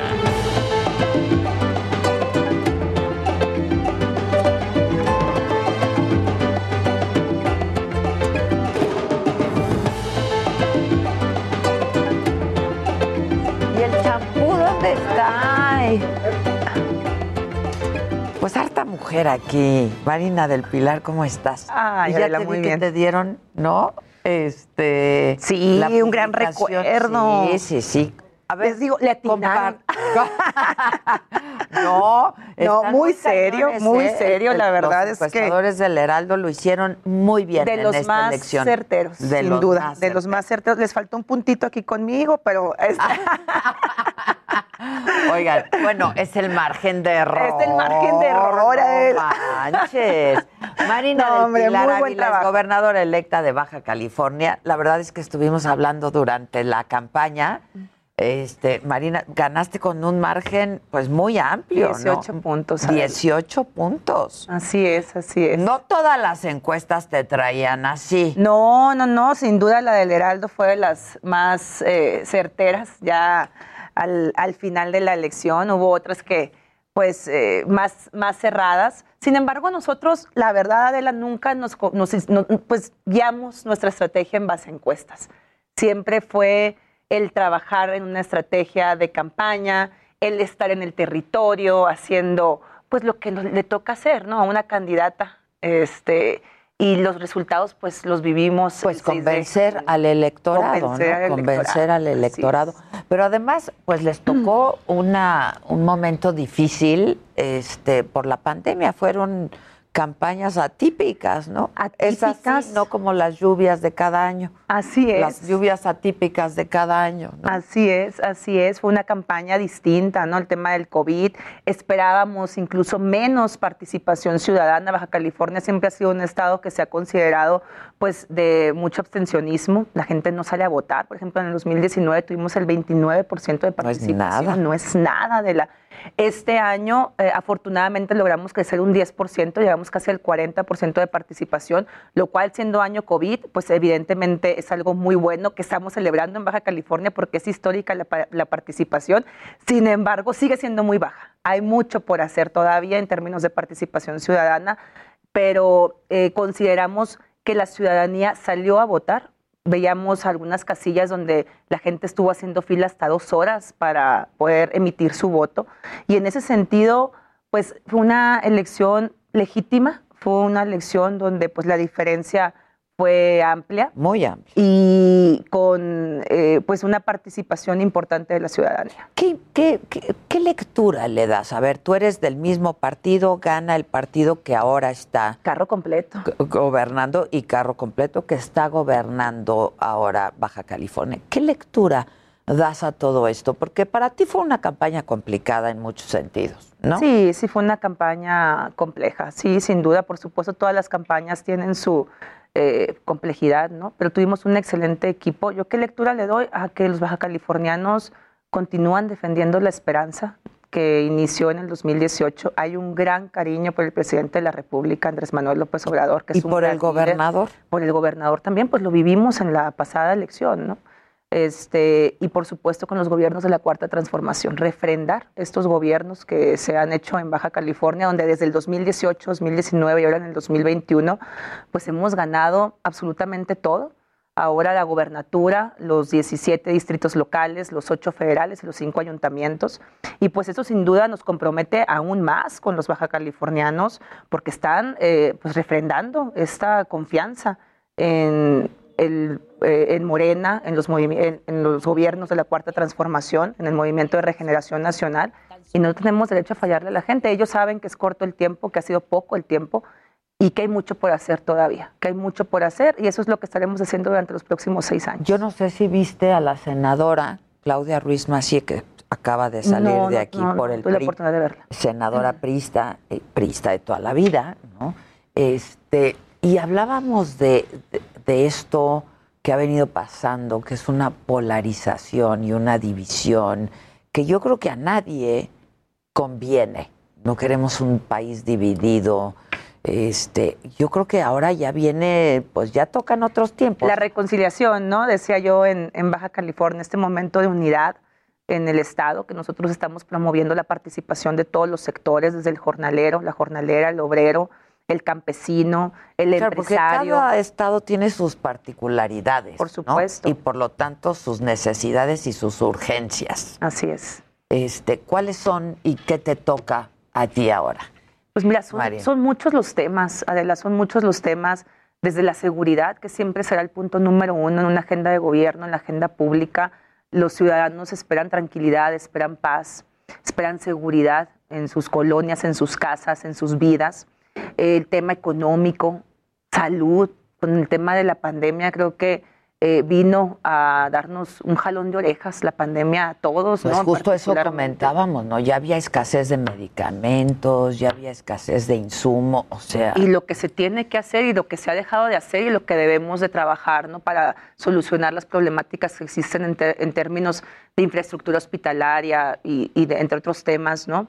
En Baja California tenemos el tema de la pesca también, el dinamismo, la movilidad fronteriza que existe. Somos un estado con un fenómeno migratorio muy importante y que tenemos que incluir en la actividad económica, en la actividad social, a todos estos migrantes que llegan a nuestro estado. Baja California es un estado que ha crecido gracias a, los migrantes. Y en ese sentido, bueno, son varias las, las situaciones, las problemáticas que estaremos atendiendo en coordinación con el gobierno federal, con nuestro presidente Andrés Manuel López Obrador, porque nosotros no venimos aquí a disputarnos el poder, venimos a coordinarnos, venimos a trabajar. Baja California merece un gobierno que, que esté a la altura de las expectativas de los ciudadanos. Oye, tú en campaña hablaste, Marina del Pilar, estamos conversando con Marina del Pilar, para quien nos escucha solamente en la radio en este momento, ella es la gobernadora electa eh, de Baja California. Y tú en campaña hablaste, Marina, del fortalecimiento institucional. ¿Cuáles requieren fortalecerse? ¿Cuáles qué, se requiere crear? Este, ¿Hay alguna que necesita de plano rehacerse? Bueno, mira, nosotros estamos hablando de varios temas, ¿no? En el caso de Baja California, eh, vamos a crear nuevamente la Secretaría de Turismo, la Secretaría de Pesca, la Secretaría de Medio Ambiente, la de Economía, darle este fortalecimiento que requiere, dadas las circunstancias que hemos vivido con el COVID-19. Y estas actividades son actividades económicas vocacionales que tiene nuestro Estado, ¿no? Tanto la pesca como el turismo y queremos darle este impulso, las economías naranjas. Estoy muy comprometida con este tema, que son aquellas economías que ponen en el centro los talentos, las capacidades de las personas. Tenemos pues mucho talento, muchas industrias creativas en nuestro estado que necesitamos fortalecer a las instituciones que de ellas dependen. Vamos a crear también un escuadrón violeta en el tema de las mujeres, ¿no? En el tema de las mujeres como Yo primera sé que quizá esta es una pregunta que no deba hacérsele a las mujeres. ¿Qué edad tienes? 35 años. Súper joven. Digo, por eso te Soy lo una mujer joven. Muy joven. es. Este, creo que bueno, también eso se lleva en el interior, ¿no? Este, Pregúntamelo a mí. pues, eso yo ya solo lo tengo en el interior, pero sí. Sí. La Pero eres verdad, una mujer muy 35 años, así es, del- de 1985. Perdón, te interrumpí, pero hablabas de, de esto, la, la cultura violeta, pero la es. cultura verde, ¿no? También, Este, también un tema muy importante en nuestra agenda, la agenda eh, verde, el medio ambiente, eh, va a ser muy importante para nosotros. Y pues trabajar en coordinación todos los, eh, eh, los niveles de órdenes de gobierno, tanto el municipal, yo ya fui presidenta municipal de Mexicali, sé lo que representa el apoyo tanto del gobierno del estado como del gobierno federal a los ayuntamientos. Al final del día el municipio sigue siendo el ordenamiento eh, político de mayor cercanía con los Con la ciudadanos, con la gente, y, y vamos a trabajar con mucha coordinación con las y los alcaldes en Baja California y por supuesto con el gobierno de México, con el gobierno federal, en donde podamos pues encontrar siempre este, este camino ¿no? para brindarle bienestar a las familias de nuestro estado. Ahora con la vacunación, ¿no? Este, ¿cómo ahora que entras tú ya próximamente planeas llevar a cabo todo esto, ¿no? La vacunación, eh, la salud, la reactivación económica que se vio afectada en todos lados. Va muy bien Baja California en el tema de la vacunación, Adela. Mi reconocimiento al gobierno del Estado, al gobernador Jaime Bonilla, al gobierno federal, licenciado Andrés Manuel López Obrador, pues acaba de mandar más vacunas a Baja California. Eh, eh, las Johnson, la vacuna. Pues las eh, mandó a Estados Unidos. Las mandó a Estados Unidos. a Estados Unidos en realidad. Bueno, ¿no? pero se, se se- se les manda primeramente a Baja California por el tema justamente también de la Claro, reapertura de la fronteriza. La, la- la de la frontera. Entonces, ahorita, Para reactivar todo. Para reactivar todo. Estamos, se está vacunando en Baja California ya de 18 a Para 39 años. Entonces, que son bueno, pues la, la, la, la edad productiva, edad- son los que están chambeando, van y vienen, es, van y Somos la única entidad federativa en donde ya vamos en esta etapa de vacunación. Eso es algo muy bueno. Vi- tenemos una, un dinamismo con California, con Arizona, que ellos, pues tú sabes, ya van muy avanzados también en esta etapa. Pues ya nada muy más acelerada la faltan de reactivación. vacunarse los que no quieren vacunarse. Los que no quieren. Los que no quieren. Así es, los que no quieren. lamentablemente es grande. Todavía el- hay el- mucha gente que, que le tiene, este, pues que dice, no, yo no me voy a vacunar. Se hizo un llamado por el secretario de salud, incluso por el mismo gobernador, ¿no? diciéndoles, a ver, si no se vacunan, las que re- sobren se van a ir, porque no se pueden quedar aquí. Hay muchos estados que requieren, de- De, requieren. las vacunas. Entonces, mucha gente ya salió a votar. La verdad es que vimos que hubo un récord hace dos días de más de... A vacunarse. de- de- a vacunarse, más de 200 mil personas en un solo día. Pues la verdad es que sí es importante. Y eso lo celebramos porque entre más personas se vacunen, pues más rápido volveremos a la nueva normalidad. sí, sí. Aparte ya hay nuevas cepas. Eh, Así es. hay un aumento Sí. ¿no? de Y la vacuna y de sirve también para las nuevas cepas, ¿no? Entonces hay que aprovecharlo. Algunas sí, algunas, algunas sí, sí. algunas sí, algunas sí, pero aprovechemos que tenemos esta eh, pues oportunidad de vacunación, así que aprovecho para llamar a todas las a todas las y los baja californianos a vacunarse. Porque pues ahí está también el puente migratorio, ¿no? Que les toca a ustedes. Así y es. la verdad es que las ciudades fronterizas tienen características muy Así es. particulares, ¿no? Así es, Adela. Así Este, es. sí. Es distinto el dinamismo. Es completamente Es distinto, es una Así cultura Es, una cultura, porque mucha gente puede pensar, no, bueno, pues son dos horas de distancia. No, nosotros nos divide literal un cerco. Es un cerco. Exacto, exacto. Y, y tú cruzas, es como ir de una colonia a otra, nada más que pasas con una visa, ¿no? No Oye, este, también uno de tus grandes compromisos este, fue la agenda por el bienestar de las juventudes Así es. en el estado, en Baja California. ¿Qué tienes pensado y qué, qué, qué traes en Mira, esa vamos agenda? a incluir a, a las juventudes en los eh, temas de política pública. Eh, pues yo fui una mujer joven, nosotros creamos en Mexicali. No, no, no, Soy una mujer joven. una mujer soy una mujer, una, una gobernadora joven, perdón. voy. Y por supuesto que tenemos un gran compromiso con las juventudes, con todas las edades, la verdad, desde la niñez, jóvenes, eh, mujeres, hombres, adultos mayores. Pero creo que el sector de las juventudes ha estado un poco invisibilizado. No se les ha dado las plataformas para escuchar sus necesidades. Entonces, pues trabajaremos, trabajé con muchos jóvenes como presidenta municipal, creamos el Cabildo de las Juventudes y en ese sentido vamos a seguir Que no se trata buscando nada más de darles apoyo, ¿no? No, no, no, Un de darles participación, claro. de darles participación, de que estén también parte de la toma de decisiones y pues estaremos trabajando de la mano una agenda joven creada por jóvenes, impulsada por las mismas juventudes baja californianas, en donde pues ellos tengan este espacio y sean escuchados y sean visibilizados. Que supongo que tu equipo de trabajo está integrado por, Hay muchas, por mucha así gente es, joven, ¿no? Así es, así es. Les hemos dado estos espacios, les hemos dado espacios importantes de toma de decisiones. A mí me honra trabajar con eh, pues jóvenes recién egresados, muchos de ellos incluso todavía estudiantes, ¿no? Que están y que muy comprometidos. Yo fui maestra universitaria, Adela, estuve en las aulas de la Facultad de Ciencias Sociales y Políticas de la UABC, dando clases también en universidades privadas y fueron justamente mis alumnas y alumnos quienes me motivaron a participar por primera vez en política. Yo ya lo hacía Justo te desde la academia, ¿no? ¿Cómo fue tu formación política? ¿Cómo, cómo empezaste? Siempre desde muy niña fui muy inquieta, desde muy jovencita andaba yo ya muy inquieta, siempre ayudando pues a instituciones eh, de, niños en una situación de vulnerabilidad, pero lo hacía desde la trinchera ciudadana. desde la trinchera ciudadana. ¿Por qué no te quedaste ahí? ¿Qué te llamó la siempre atención? Siempre motivada. Em, en el 2012, cuando empieza el movimiento de regeneración nacional, realmente eh, pues empecé a participar ¿no? de, desde el movimiento de regeneración nacional como ciudadana. Posteriormente se convierte en partido, en el 2015 se logra el registro. Yo daba clases, tenía alumnas y alumnos muy inquietos y yo los asesoraba y los apoyaba como maestra, ¿no? como profesora universitaria. Y son ellos los que un día me dicen, ya maestra, profe, véngase de candidata de, de Morena, ¿no? Y en el 2015 yo apoyaba desde la parte académica. Y ya en el 2016 fui candidata por primera vez eh, en Morena por una diputación local. A los 30 años. A los 30 años, así es, este 28, 29 años. Y pues bueno, pues muy contenta, la verdad es que obtuvimos excelentes resultados, aumentamos la participación, era la primera vez que Morena participaba en Baja California, íbamos por el registro y logramos un porcentaje importante en Mexicali, en un distrito muy complicado el tercer distrito local. Yo siempre he dicho, pues a lo mejor perdí en las urnas, pero gané en la calle.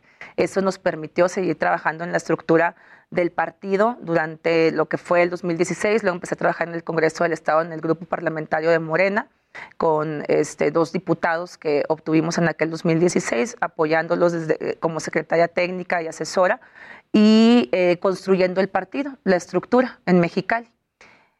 Y en el 2018 fui candidata a diputada federal, gané eh, la Diputación Federal, gracias a pues que venía licenciado Andrés Manuel López pues Obrador en la arrasó, arrasó, arrasó, y con él nos fuimos todos, y con él nos fuimos todos. Para mí lo más importante es que él fuera presidente, eso era lo realmente importante. Yo estaba enfocada en las actas eh, presidenciales, así es, y luego cuando vi también las, las locales, dije, ah, caray, este también nos tocó, ¿no? Y llegamos a hacer un trabajo importante al Congreso de la Unión, a la Cámara de Diputados, en donde logramos gestionar eh, unos puentes para la Garita Centro en Mexicali, justamente hablando del tema fronterizo, unos puentes que se requerían para el cruce fronterizo, que habían estado ya proyectados y que de repente la administración federal anterior los, los quitó del proyecto y a nosotros nos tocó hacer el proyecto ejecutivo en la SCT, este, la Secretaría de Hacienda, y logramos un recurso inicial de 150 millones de pesos para la primera parte de los puentes y ya después se le da la continuidad eh, correspondiente para lograr eh, los otros 150 millones de pesos, siendo uno de los pocos proyectos que en el 2019 se autorizaban en el presupuesto para una obra de alto impacto, de las últimas de alto impacto que ha tenido Mexicali, eso como diputada federal. Y de manera muy natural se da la invitación por parte tanto del partido como también de organismos de la sociedad civil, de la propia militancia de Morena en Mexicali para participar y contender por la presidencia municipal. Y, pues logramos convertirnos en la primera presidenta municipal de la capital del este, estado. Yo la verdad he celebrado muchísimo que hubo tantas mujeres, ¿no? Sí. Ganadoras. Hay que hacer un programa con todas. Realmente, sin importar el color, los nombres. Vamos a hacer un programa violeta. ¿Te ah, parece? Estaría increíble. Supongo que eh, acabaste muy cansada de, después de todo esto. Claro que no, Adela, con mucha energía. Nos quedan seis años todavía de mucho trabajo. Ah, claro, pero te tomarás unos días de descanso antes de entrar. Seguramente vamos a aprovechar que ya de descanso lo veo difícil. que ya nos reclaman un poco de tiempo. Ocho años. Ocho años. Ocho años. Sí, nos vamos a tomar ahí unos dos días. Eh. bueno, este, este, pues con la familia para estar con ellos y, la familia siempre yo creo que será lo más importante. Siempre Y, trabajar por el bienestar de las familias de Baja California es algo que es, me llena de orgullo, es un honor para mí representar a las y los baja californianos y agradecerles siempre la confianza que han depositado en mi persona. Obtuvimos la votación más alta en la historia de Baja, California, para un gobernador. Pues yo también lo, celebro y vamos a estar muy atentos, muy pendientes y esperamos verte pronto. Y te espero en Baja California. Vamos a transmitir desde allá. Vamos a transmitir desde Pudiera ser tú la anfitriona de todas estas mujeres que resultaron. Me encantaría recibirlas en alguno de los escenarios preciosos que tenemos en nuestro estado. Nos pondremos de acuerdo. Claro que sí. Gracias, Marina. Muchas gracias. Muchas a gracias a ti. Este, y pues nada, que tengas buena suerte. Me despido. A tus órdenes, ya sabes, las ya dos. estamos, entonces, sí. este, Hasta luego. Muchas gracias. Gracias. Muchas gracias. Nosotros-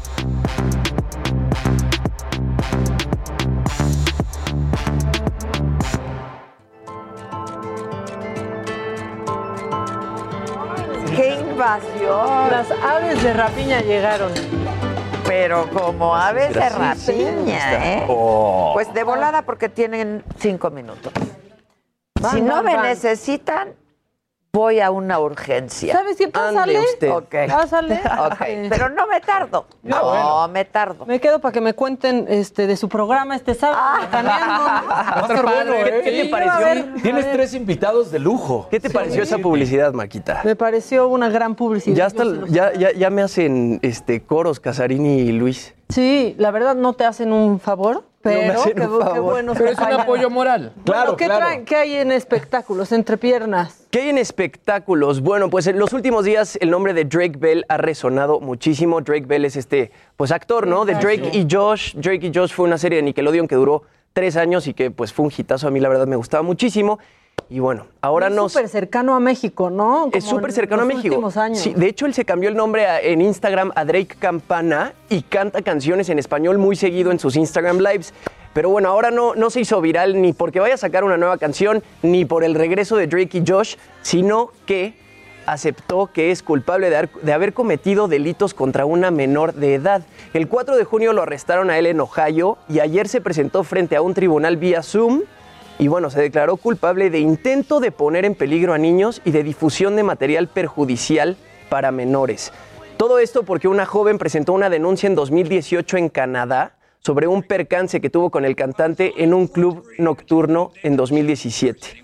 Y resulta que ellos tenían una relación de varios años y que Drake Bell le mandaba mensajes inapropiados y bueno, ahora todavía no se dictamina la sentencia, pero podría enfrentarse de 18 meses hasta dos años de prisión. El 12 de julio se va a llevar a cabo una segunda audiencia en donde pues podrían dictarle sentencia y pues ya veremos si tendrá que cumplir ese tiempo en prisión o si podrá pagar una fianza y continuar el proceso en libertad condicional. No se sabe realmente pues qué contenían esas fotos que Drake Bell mandó ni las conversaciones, pero Sí, no creo que haya necesidad de saber qué había, ¿no? Sí, Con sí, el puro sí, hecho sí, de sí, que con, ya... el, con el puro hecho de que él haya dicho I'm guilty, Sí, soy eh, culpable. aceptó ser culpable. También para que la canijo. pena sea menos dura. Sí. Allá ya sabes que Claro, sí. exactamente. Que si aceptas tu culpabilidad son más buena Más onda. benevolente. Sí. Más benevolente. Bueno, ¿Quieres deportes? Estuvo bien cortito deportes hace rato. Ah, Hombre, muchísimas gracias. A pesar de que te apropies de lo macabrón. ¿Te das cuenta que ya, ves? O sea, yo sé que, que tú con tu favorito siempre, ay, lo que... Y yo ya tienes en la Daniel, esquina. precioso. ¿De qué vas a hablar? Hoy Pero cumpleaños háblame. Lionel Messi, 34 My años, el, el mejor, para mí, el mejor futbolista. 34 años. 34 años No, ya, Lionel o sea, yo estoy muy afectada. 34 años, Lionel Messi. Marina del Pilar, 35 años Sí, y ya sí, va a sí, ser gobernadora de un estado. ¿Cómo están ustedes hoy, compañeros? Pues mira, ¿qué te digo? ¿Y, y quieres que te diga todavía más cosas? 34 años y una fortuna alrededor de 500 millones Ya, de dólares. de Dios Lionel Messi. santo. Ya, ya quitando todo lo que ha gastado, lo que. Y tú aquí moqueando, y tú aquí moqueando. Oye, pero ¿qué, Eh, eh, ensuciándonos a todos los ¿qué son esos? ¿Como 10 mil millones de pesos? No, 500. Sí, por Como 20. mil millones. No. ¿Por Como 20? 10 mil No se metan en problemas. Sí, o sea, qué necesidad. Deja mi nota en paz, hombre. Aparte, notas directo en mi pobreza. Bueno, y entonces. Este, Entonces, bueno, está peleando por una Copa América. La selección de Argentina no ha conseguido un título desde hace 30 años, desde aquella Copa América del 93. Entonces, bueno, Bolivia contra Argentina va a ser uno de los partidos de esta jornada 5 de 5 que se está jugando allá en la Copa América.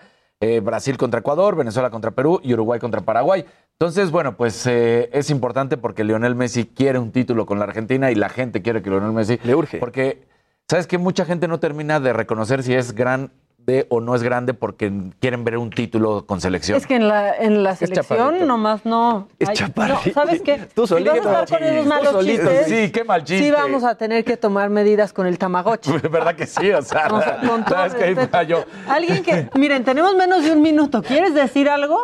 Sí, rápidamente. Instagram nos va a poner más eh, información y, y datos de gente que no seguimos. ¿Por ¿Cómo? qué? Eso- ¿En, eso en destacados? Sí, no, dejan destacados ya en tu feed. O sea, va a aparecer Tranquilo, como. tranqui- Yo estoy muy molesto. Ya vi. O sea, gente que no, No, pero- sigues te va a aparecer en tu Sí, timeline. exacto. Instagram. De ¿Desde acuerdo a cuándo lo va que a tú apare- ves. va a pasar Ah, eso? es- dentro de sus próximas actualizaciones, eso ya va a estar. Porque si de por sí la publicidad ya es molestísima, ahora que te aparezcan pues, perfiles de gente random ahí. Exacto. Y saben que es molestísimo que pues ya nos vamos a un corte y que, y que pues ya hasta mañana, chavos, porque ya viene la mesa y la alegría del hogar. Vamos a un corte y regresamos. Después me lo dijo Adela. Venga. Y aquí está Adela. Está de regreso. Y ya lo Heraldo Radio. La HCL se comparte, se ve y ahora también se escucha. Amigos del Heraldo Radio, qué gusto saludarlos en este momento porque vamos a platicar con Blanca Estela Pérez, vicepresidenta de la Comisión de Pymes de Concamín y consejera del Women Economic Forum Iberoamérica. ¿Cómo estás? Buenos días. Buenos días, muchas gracias. Encantada de estar con ustedes. Saludos a tu querido auditorio. Gracias. Pues sabemos que del 15 al 17 de junio de este año se llevó a cabo la tercera edición del WEF, esto en México, y también la segunda edición en Iberoamérica. Platícanos, Blanca Estela. ¿Cuál crees que es la importancia de continuar con estos foros que tengo entendido tuvo muchos asistentes? Sí, bueno, pues obviamente invitamos a todas las mujeres empresarias, emprendedoras, para que asistan a estos foros, que siempre te brindan las mejores herramientas para seguir creciendo, desarrollando tu negocio y bueno, pues eh, tener eh, un intercambio de mejores prácticas y por supuesto escuchar a los expertos en todos estos temas. Perfecto. En tu experiencia, ¿qué sigue en México en materia de inclusión de género, equidad económica, laboral y bueno, también financiera? ¿Qué sigue en nuestro país? Bueno, pues siguen muchas cosas. Sigue seguir impulsando todas estas políticas públicas donde nos brindarán la igualdad en todos los aspectos. Sigue seguir trabajando de la mano para poder obtener este pues los mismos niveles en puestos de toma de decisiones para las mujeres y para esto pues es la oportunidad de poder brindar estos foros donde también les brindamos la capacitación para que se pueda lograr.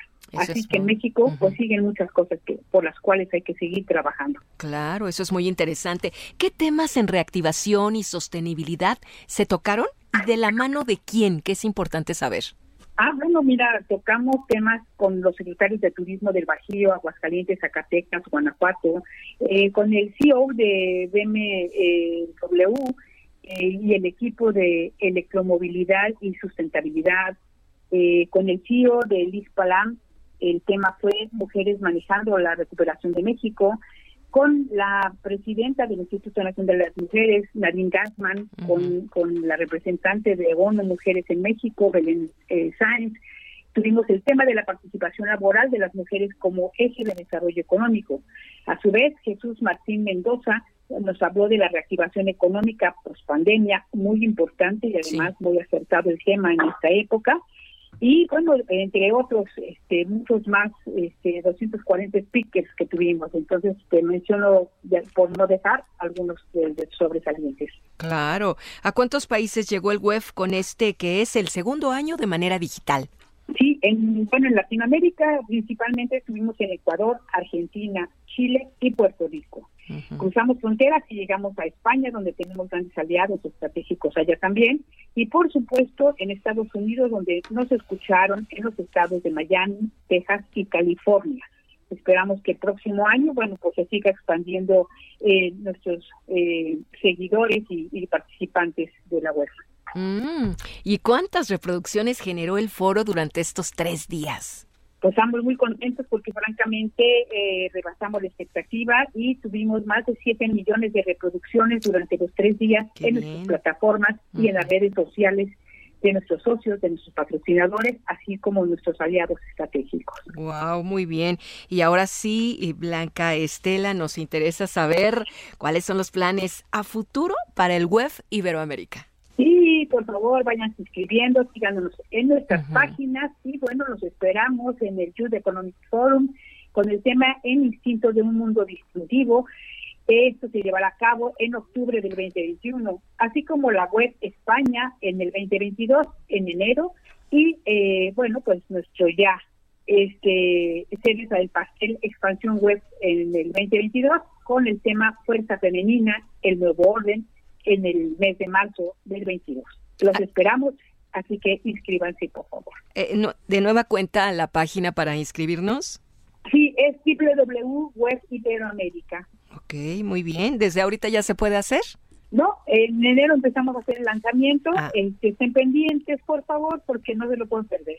Claro, pues gracias por el recordatorio y muy agradecidos estamos de que platicaras con nosotros, Blanca Estela Pérez, vicepresidenta de la Comisión de Pymes de Concamín y consejera del WEF Iberoamérica. Que tengas bonito día, gracias, hasta pronto. Gracias, hasta luego. Heraldo Radio. La HCL se comparte, se ve y ahora también se escucha. Continuamos en Me lo dijo Adela.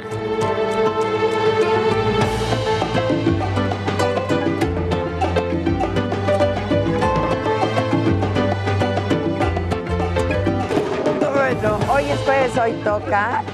Juan Becerra es nuestro invitado de honor. Presente. Sí. Y este par de impresentables, ¿no? ¿Qué, qué, qué, qué, qué, qué, por Este qué? par, ustedes dos. Ustedes. Nosotros también somos invitados. Una cosa es que. Que seamos de la casa. da asco. ¿no? No. Que ya ganaron confianza. Sí, otra cosa que no nos des Claro. des categoría, Y aparte- ¿no? Ya puedo presentar el programa. Permíteme, porque este cada que puede me tira. ¿En dónde? ¿Cómo, cómo? ¿Así se llevan? No, no. Ah, qué pueden Y no a la buena, no, no a la buena. Ya, ¿qué va a decir No es cierto, hago comentarios. Este. eh, Cuando yo no vengo aquí, ¿qué tal me hace? Se deja ir y trata de ponernos a nosotras en No, es que es, clarísimo. Ve, ahí va. Ah, va clarísimo. con su veneno. Falta de la y mira, ¿quién crees que sienta aquí? Claro que no. Pues incluso no, fíjate. Incluso, ¿no? Incluso no. Sí. Yo aquí en Ay, este abajo de la mesa, ¿no? ¿Verdad? Gracias. abajo de Pero la bueno que yo hay- no vengo, Aquí. Es muy gacho. Muy él aprovecha. ¿no? Y Pues se, es lo típico de las nuevas ir. generaciones, ¿no? Sobre el ruco. Ah, sobre el ruco. Hablas por experiencia. Sí, pues, así. que está bien. Acaba de estar aquí Marina del Pilar, 35 años. Y yo dije, ¿y nosotras? En la aguantando pendeja. las ofensas de Zavala. Eh, pues sí. Pues todos. Fíjate que me encontré, me dio mucho gusto saludar ayer al señor esposo de la gobernadora, ¿no? Porque era del PAN. Lo estaba platicando Juan Pablo, era de- Ah. un muchacho del PAN. Entonces esas ya, y- digamos, en la política, en muchos estados ya se da ese rollo. Cada quien trae sus, Pues sí. sus, pues sus sí. ideas, Sus sus, militancias, sus fobias, cada quien le jala. Pero qué problema la- a la hora de la comida, ¿no? Pues no, creo que ella no va a tener ningún problema. Él. Ah, claro. Creo que- Bueno, la gobernadora no va a tener problema. Seguro lo resuelve, ¿eh? presenta. Como todos los jueves. No seas playas. Estilo.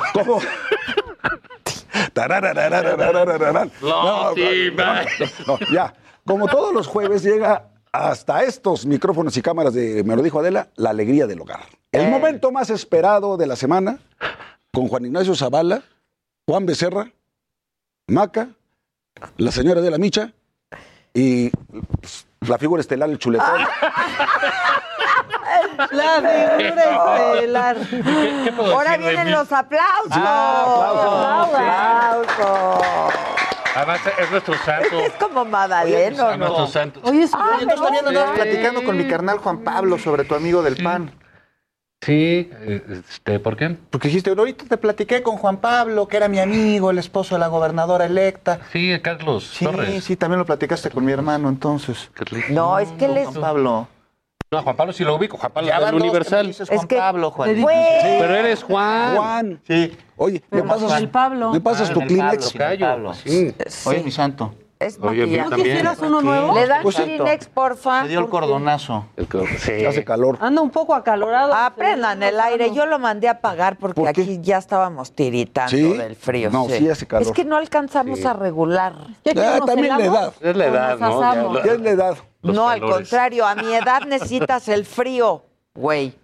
Pues un ¿A quién- término a quién le dijiste, ¿no? güey? A ti. Ah, ah, bueno, nada más quería saber. Ah, ok. Sí, porque luego hay confusión, ¿no? Bueno, el destinatario Pon el tema mensaje. sobre la mesa. ¿Cómo de qué se nos antoja hablar Pues hoy? como de qué se nos antoja hablar. A mí se me antojaría hablar de, de la consulta. Ándale. Y yo creo que están ustedes bastante emocionados con el tema de la Uy, consulta, sí, ¿verdad? Emocionadísimos. ¿Qué, qué opinas tú, Juan Ignacio, del tema de la consulta ciudadana? Mira, Un de la- ejercicio de participación, Mira, un ejercicio de participación ciudadana. Pues no lo creo que sea ¿Por así. qué no? Pues la gente va a salir y No, va a porque emitir creo que es, una, es, es un asunto eh, engañoso. ¿Por qué? Porque pues la ley no se somete a consulta, ¿no? Pero no estaremos sometiendo algo más allá que la letra de la ley por sí misma. No, sino- la pregunta no, no, eh, no dice eso. Yo creo que es un juego del presidente. Un distractor. Eh, eh, es un juego que salga como salga la votación, él lo va a continuar.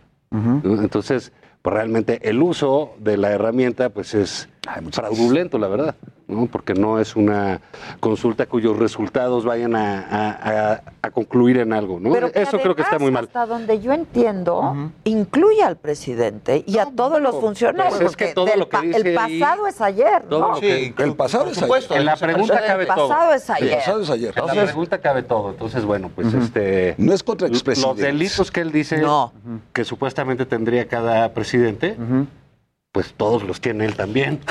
Se los tiene ahí él, él agrupados. Pues entonces, pues que se investigue. A ver, Figura estelar. Pues, ¿qué a ver, opina que se ver, yo, te- yo les voy a decir como abogado. A ver. La consulta ciudadana es un derecho que tiene una prerrogativa que tienen los ciudadanos en el artículo 35 constitucional. Y se tienen que reunir, reunir una serie de requisitos y condiciones para que sea válida. Entre otras, que lo maneje el INE, o sea, que conduzca todo el proceso el INE, y que vote cuando menos el 40% de la lista del Nominal. padrón electoral, nominal, del padrón de electores. Es un 37 y medio millones de 40, personas. 40, para que sea vinculativa. Así Ahora, es. O sea, para que tenga validez. para que Ah, tenga no, validez. Y eso no va a Ahora, pasar. ¿Cuál es el tema? La pregunta, como se planteó inicialmente, si iba contra los expresidentes con nombre y apellido. Cuando llega a la corte, hacen un champurrado asqueroso, lo hicieron con las patas, y entonces queda una pregunta de que está usted de acuerdo o no, fíjate, en que se investiguen a políticos del pasado por, por supuestas responsabilidades políticas, con apego a la Constitución y a las leyes que de ella emanan. ¿Quién chingados puede estar en contra de eso? Bueno, pero ¿qué te parece si lo tomamos como un ejercicio de participación ciudadana en donde Pues no, es porque no va a justo- participar la ciudadanía. No, porque no, es justo ¿Cuántos y calculas válido- que participen? O sea, si, si No sé requiere para ser vinculatorio 37 millones de votos. Y medio. ¿Tú crees que eso va a suceder? Yo no creo. Yo lo No veo muy complicado. Yo lo veo muy complicado porque además me parece que el Instituto Nacional Electoral no tiene, ahora sí que los fierros no, las- le- no. para poner las mesas suficientes en caso de que la convocatoria llegara a ese número. Déjame hacerte una pregunta. de- Tú que vienes de en plan, en plan de conductor. A ver. A ti que te... Que te que luego se enoja de que le estamos no, no, no, Tú ya también te vas a ir a cantar. Comiendo el mandado. ¿Cuál conductor, Adela? Ya dos años. años, dos años aquí aguantándolas. Oye, otro ya se hubiera parado y se hubiera ido. Oye, espérate. El hombre del peluquín. Oye, espérate, espérate. Que me encuentro Federico Arriola. ¿Cómo crees? Me lo encontré antier. El, ¿Qué el- tiene? El, el lunes, el lunes. No, me llegó a saludar muy amable y me dijo, ¿sabes qué me dijo? Me debes una comida. Sí, pues sí. Y sí nos la debes, ¿eh? Nos debes a todos. Entonces ya me lo recordó, pero muy amable conmigo. Este, le dije, sí, sí, es cierto. Es cierto. Bueno, déjame. Ya- Entonces ya quedamos de que vamos a ir a comer. Pero sí, Pues ya, no, ya como se que, como que ya quedamos y nos Fue- debes fue al aire show. que... eh, Sí, la comida Yo, yo, yo, yo, sí, Bueno, a déjame hacerte ahora la sí. pregunta. Continúa. ¿A te consultó? Ay, Lozano. Perdón. No, de veras. Sí, ya es la medicina. ¿Quién es Lulú? Javi, mijo. Ah, ¿Quién es Lulú? A ver, se te preguntó Ajá. si se eh, investigaba y si se aplicaba la ley contra Rosario Robles. No se te preguntó. Ajá. Se te preguntó si se aplicaba la ley contra Lozoya. No se te preguntó. Sí. Se te preguntó incluso si se aplicaba o no, cosa que no se aplicó, contra Ovidio Guzmán. No, pues se te preguntó. Que cada investigado No, se pues me por eso mismo. por si tendría que ser investigado, ¿por qué el pero a lo que voy "Este es que me parece que la consulta va un ridículo"? poquito más allá y es un ejercicio de participación democrática No que Ah, es la consulta lo es, es no. válido y que además va a dejar un precedente para que sea la población la que determine si quiere que se investigue a entes. ¿Tú qué porcentaje de la población crees que entienda la pregunta? Yo creo que mucho. Yo creo que cada vez la población Pues si está el más presidente dice que él va a tener que explicar la pregunta todas las mañanas. y también. ya le explicó. Y les Y dijo, Carlos Salinas de Gortari, Además, ¿sí o a los no? expresidentes, punto. Luego con el licenciado Salinas. Pero insisto, yo insisto como abogado, insisto como abogado, ¿por qué preguntar si se ha de aplicar o no la ley? Es que es no un es, poco- es un la juego un poco ley, al- la letra de la ley, sino que además me decía una amiga que, que no se cumple cabalmente necesariamente en todos los casos. Pero cuéntame, No, vamos a, a suponer, el presidente, que hay un dos millones de votos que me, me Ya ni se puede muchos. juzgar, ¿no? Legalmente Me eso. parecerían muchísimos. Muchos ya prescribieron. Ya prescribieron. Este, este tipo de ejercicios, tú, tú lo prescribieron. sabes, Sí. los tipos de ejercicios de, de democracia participativa no tienen eh, el eco, el llamado de una elección. No va la misma cantidad de gente a elegir a su presidente, a su gobernador, a sus diputados. Y se va a que- requerir que- casi el mismo que- número de que- los que, que fueron a votar participar. hace unos días. Sí, ¿eh? y no, y no va a suceder. ¿El 80%? ¿Eso tú crees que le impida al presidente enjuiciar los delitos eh, Pues que hayan cometido o no lo- los expresidentes? No tienen fuero Pues los claro que no. No le impediría. Claro que no, se lo va a impedir. No, no, no, no tiene problema. está buscando la opinión. Yo nada más de la- digo, Bueno, pues, para ¿para la qué? opinión. Pero ¿para qué opina? Además, además, un ejercicio la- además de participación. Ah, es un ejercicio de comunicación y de propaganda. Que lo hace muy bien. Que lo hace muy bien. participación, la participación ciudadana en, en México se ha constreñido, bajo ciertas excepciones como el presupuesto participativo, a ir a votar el día de la elección. O a votar payasadas sí. como la del aeropuerto de Texcoco que no cumplieron con uno solo de los requisitos del artículo 35. Ah, bueno, pero ahora es fue a mano alzada, Sí, tiene tiene validez. Bueno, pues esto es igual. No, no, esto si él trae esto está bronca peor. con los expresidentes, pues que les finque los delitos, No, que la autoridad. él no quiere ni No, siquiera sí, voy a ir a votar. Pues que él Pues finque es- la autoridad. es una Además, no está, no están en su peor momento los opositores, ¿eh? No están en del su peor presidente. Claro que no. Bueno, pues bien. ¿Cuál- bien. cuál- cuál El que está enojado, No, enojado, bueno, enojado yo creo que yo creo que un mal momento de toda la oposición fue de 2018, ¿no? Y no se recuperaron hasta hace tres semanas. O sea, no creas que Oye, pero ¿qué y tal se recuperaron hace, hace tres semanas? En la Ciudad de México, indudablemente. En Puebla. Pues mira, yo creo que se recuperaron en percepción, no ellos, los ciudadanos. Así es. No, no fue un voto por específicamente sus candidatos, específicamente Sí. Por sus propuestas. partidos. Es un voto que En se está dando en el mundo anti. Es un voto anti, anti López Obrador, no es un voto pro PAN, pro Y fue la maldita pro Alianza. por eso está tan enojado. No, Pero, no fue a ver, pues fue un el voto anti. Congreso no perdieron tanto, el Congreso No, Federal. no, no, no. Pero perdieron, locales sí. perdieron, sí. congresos Perdieron locales, diputados. los gobernadores. No, les fue muy bien, Hubo ¿no? O sea, sorpresas incluso, ¿eh? Pues cómo no va a haber sorpresa. No, bueno, pues la sorpresa es que todo lo que ganaron, ganaron muchísimo. Muchísimo. El PRI, que me parece ridículo que se mantenga en esa alianza. Estuvo aquí Perdió ocho gobernaturas Y le dije, ocho, ocho en Ganó. 11 distritos. 11 una distritos ganó el PRI. Ya digo, pues ya no lo de necesitas de consolidarse y de alianza. construirse siendo tan necesaria, Javier, una, una oposición en- Sí, para cualquier de democracia. Más allá del discurso de "Ah, es un peligro para México, nos vamos a convertir en Venezuela, pues momento de generar. Es correcto, es este, correcto. un discurso que tenga que Mira. ver con las necesidades de la población, con un proyecto Mira. que vaya desde las pequeñas comunidades. No, o sea, así como... ¿Tú lo ves que, que sí la oposición pueda... Mira, sí, y, y- ah, bueno, dos cosas que pasaron. toda unida, ¿eh? Porque está Dos cosas que pasaron. Primero, PRI. PAN y PRD ya demostraron que sí pueden ir juntos, sin vergüenza, ¿no? Sin vergüenza. Hay que revisar eso. Es- no, no, no. Que pueden y que se puede Bueno. ganar a López Obrador y a Morena. Esto es algo, es un mensaje muy importante. Y que si la, pa- la- si la participación ciudadana es alta, como lo fue aquí en la Ciudad de México, esa clase media que tanto odia el presidente, ¿sí? esa es la que puede hacer el cambio para este país, porque en ningún rubro Sí. de la vida nacional hoy estamos mejor que antes. En ninguno. Esto ha sido un fracaso de gobierno. Oye, en materia de, por ejemplo, Venga. de este Venga. captación de recursos extranjeros, no acaban de dar ayer la información frente a que México está en el qué, en el noveno lugar de inversión No, no, extranjera que- directa. sí, pero, ve- lo que pasa es Por que venía de una caída del 19 O- al 20. No, no, no. Sí. Si quieres sí te lo explico, porque lo que pasa es que eh, volvió al top 10, ¿sí? a que así le llaman, de la inversión extranjera, pero había caído 38% de, de 2019 a 2020. De 2020 a 21 se recupera 14% y por lo tanto cae en el top 10, pero hubo una caída mundial por la pandemia Ujú. de inversión extranjera. Entonces, en números relativos, es como dicen, estamos recuperando en el empleo. No, te faltan medio millón de empleos formales para estar en los números que estábamos antes de la pandemia. Y a eso súmale todo lo que debiste de haber creado. Bueno, pero Así seguimos en en la todo. pandemia, ¿no? Obviamente números de delincuencia organizada La delincuencia es un tema terrible. Pero abandonado. desde hace años. Abandonado. pero- abandonado. Pero mira, abandonado. vamos a ver una cosa. La, la recaudación tú dices, fiscal. Tú dices, ganó el presidente, eh, no le fue mal. Tú sigues con la recaudación porque es lo cambiamos. único. No, eso es bueno, eso es Le correcto. cambiamos. No es correcto, No, esa te es la correcto, te la claro. compro. Eh, eh, me parece muy bien lo que ha hecho el presidente en eso. Que- creo incluso que pierde el tiempo en estas tonterías en vez de vender que realmente le está cobrando los impuestos a quien Llevaba años sin pagar. Esa es la verdad. Y el Y próximo muy bien. presidente de la República va a tener muy ligero el asunto de ir a cobrarle a los grandes evasores. Sí, muy los, bien. los impuestos que tenían. Sí, no van a tener ningún pero problema. son puros Pero contribuyentes déjame- cautivos. Déjame, Hay que no, hay que quitar mérito. ¿Qué, Pues sí, de no, malo sí lo logró. Él no ellos no, reconocen nada, yo sí se lo sido reconozco. que eso lo han hecho bastante los Que no lo, que no lo no habían hecho los los gobiernos anteriores, la verdad.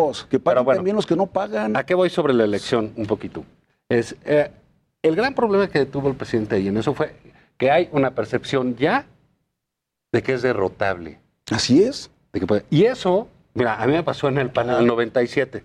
En el 97 fue la primera vez que votamos en la Ciudad de México por jefe de gobierno. Así es. Y ganó El eh, Matías Sí. Cuauhtémoc Cárdenas. Ganó ¿no? Con un amplio Eh, un amplio margen. Sí. eh, el PAN ganó siete gobernaturas.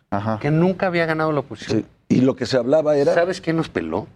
Nadie. Nadie, no, porque tú per- perdiste la capital. Pero Tú- los tres tú lo sabes, tú eres un hombre. Sí, sí, sí, claro. Pero yo te estoy diciendo la importancia y la Pero eso relevancia le da que tiene un la boost capital. también a la oposición. Desde, desde las legiones romanas, los ejércitos que tú quieras tomar, la capital es la gran cosa. ¿Qué hizo el presidente López Obrador cuando tomó la capital de, de jefe de gobierno en el 2000?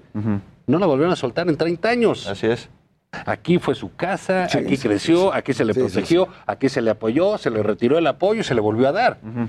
Y ahora se le vuelve a quitar. Entonces, sí es de una importancia literal, Muy grande. capital, Sí. que, poder ganar eso. Y creo que esa percepción, que va de la mano con el defenestre de la señora eh, Sandoval el, el- el Sí. lunes, ¿no? Sí.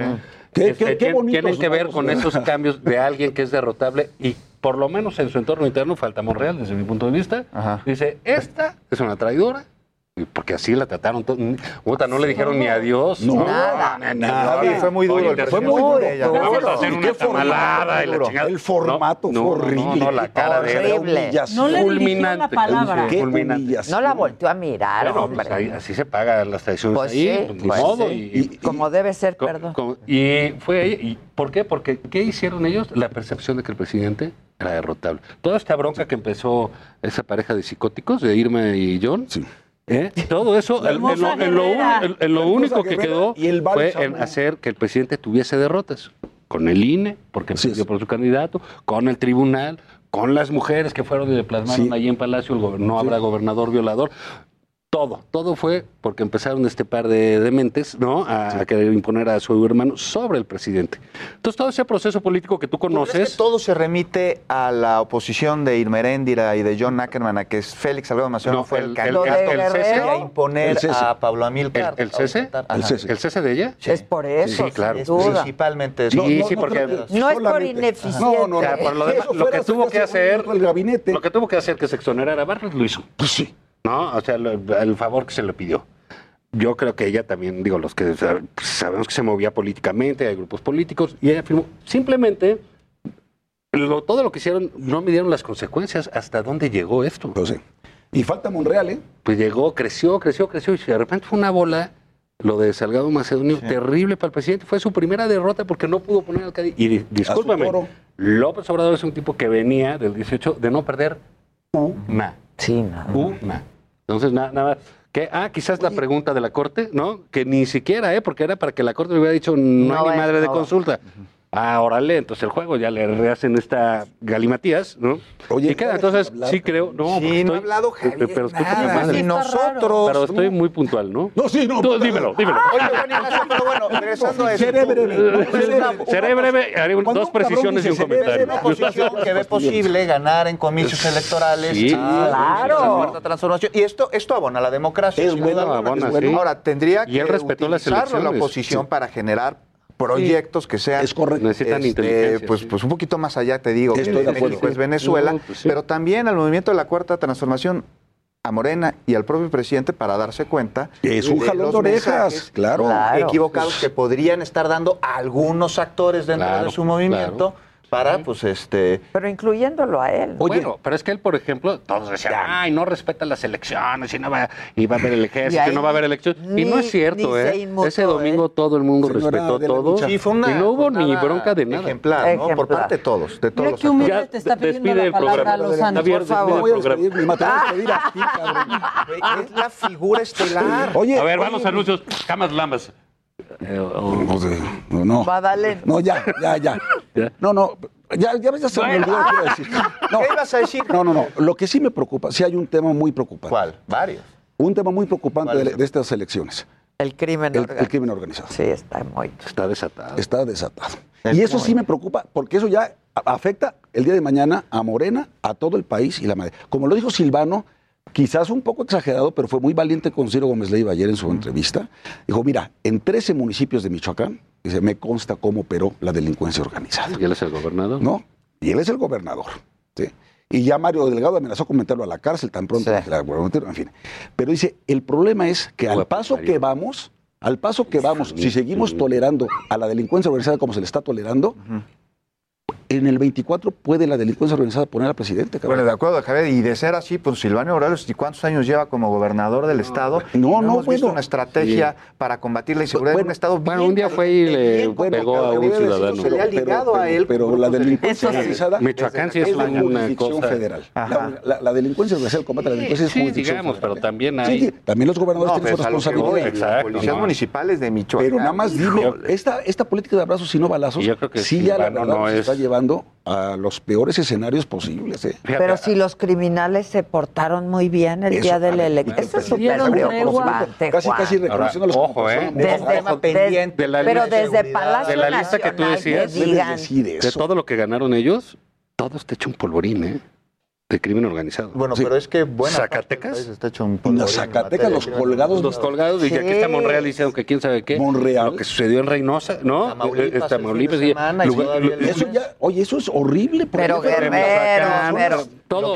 Guanajuato. Lo de Guanajuato. Guanajuato. No, por donde lo veas, esto, eh, esto va a ser un problemón de locos, ¿eh? Porque ya no, no, no encontraron más que felicitaciones por su Ahora, comportamiento. ¿cuándo ¿no? es cuando el crimen organizado comienza a generar situaciones de terrible inseguridad en las eh, localidades en las que está teniendo control? Cuando se empieza Pues a perder el control, me decía Javier Oliva, especialista en temas de seguridad, una plaza que empieza a tener problemas de entre grupos antagónicos que se le empiezan a pelear, empieza a generarse una desestabilización Así es. y empiezan a cometer crímenes contra la población en general para que entonces las fuerzas... Para calentar la plaza, dijo el detenido. Reynosa, Para calentar la plaza, No, digamos, es el de Reynosa. va a estar complicadísimo para el presidente, pues, y para todos, Exacto. ¿no? O sea, ya es un tema de esto es un gobernabilidad. asunto. Sea quien sea el presidente, se convierte en un tema de gobernabilidad, que sí nos tiene que preocupar muchísimo. Ginebra. Por eso, por eso eso de abrazos y no balazos no jala. y la seguridad pública no es un mal, ¿Y es un cómo ves sobre este tema el, el asunto de la Guardia Nacional que dependa de la Secretaría Me de la Defensa idea. Nacional? Es que yo creo que las condiciones en el país no sería lo, lo ideal, no sé tú qué opinas. prefiero que estén con el ejército Pero dadas las condiciones del país, yo no veo otra opción. Las, las fuerzas Se de seguridad dijo. están totalmente pues, se llenas de topos.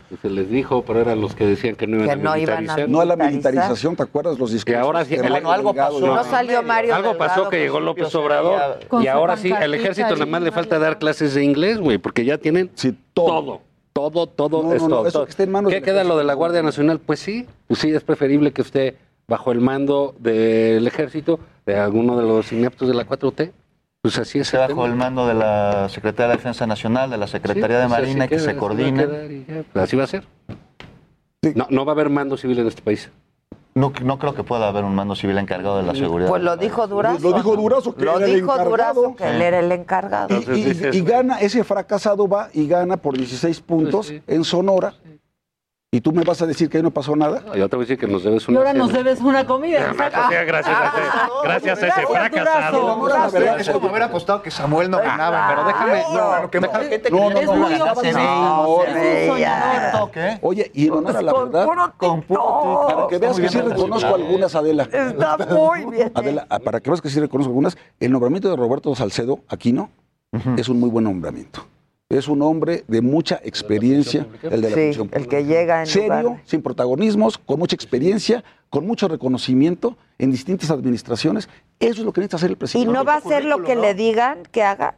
No, Bueno, pues, tiene un jefe, pues. Pues sí, tiene un jefe. Pero si su, si su misión Eso es lo que te dice. es Pues sí, te corre. No, sí, Mira, pero lo que pasa es que él debería meterse en un... No es que tenga que hacer de perseguir a los grandes Este, peces y meter a la cárcel al secretario fulano, pero No, todo lo que son no. las compras, por ejemplo, Pues sí, todas gobierno, las las licitaciones Oye, públicas. ocho de cada, ocho de cada diez compras. Uf, ahí, ahí- ahí sí tiene que, sí tiene que hacer Son algo. adjudicaciones directas, eso está muy mal. Ahora, qué gusto que se fue esta señora, que Ah, era no, no, no, nefasta no, para no, la no. vida pública nacional. A mí me caía en la las orejas, cabrón. Y la otra es, estaba, reventaron ese, reventaron figuras de ahí a, a madrazos, ¿no? Sí. Entonces creo que no puedes hacer, menos con un liderazgo tan fuerte como el del presidente, que sabe todas, que tiene todo centralizado, pues como lo de Monreal, ah, me ganaste dos delegaciones, papá, ¿no? Sí. O sea, se las ganó para el otro partido, güey. Fue terrible. Increíble. O sea, le dijo traidor. Te digo, Juana, para que me oigas, Chana, ¿no? Lo dijo, hubo traiciones. Sí, Yo he visto dos declaraciones muy duras del presidente contra colaboradores suyos. Una contra Irma Erendira Sandoval y otra contra Jaime Cárdenas. No sé si- Ah, ¿cómo Sí, claro. Pero que también- ya estaba malito. Mira que me, Sí. cae, me cae gordo, pero. Ya nos pero vamos, sí. despide el programa. Bueno, pues muchas gracias por estar con nosotros. Se va la alegría del hogar. Y mañana van a estar Maca y. Yo Adela no, otra- Ah, yo no estoy. Planning for your next trip? Elevate your travel style with Quince. Quince has all the jet setting essentials you'll want for your next getaway, like European linen, premium luggage options, buttery soft Italian leather bags, and so much more. And it's all priced at 50 to 80% less than similar brands. Plus, Quince only works with factories that use safe and ethical manufacturing practices. Pack your bags with high-quality essentials you'll be wearing for vacations to come with Quince. Go to quince.com slash trip for free shipping and 365-day returns.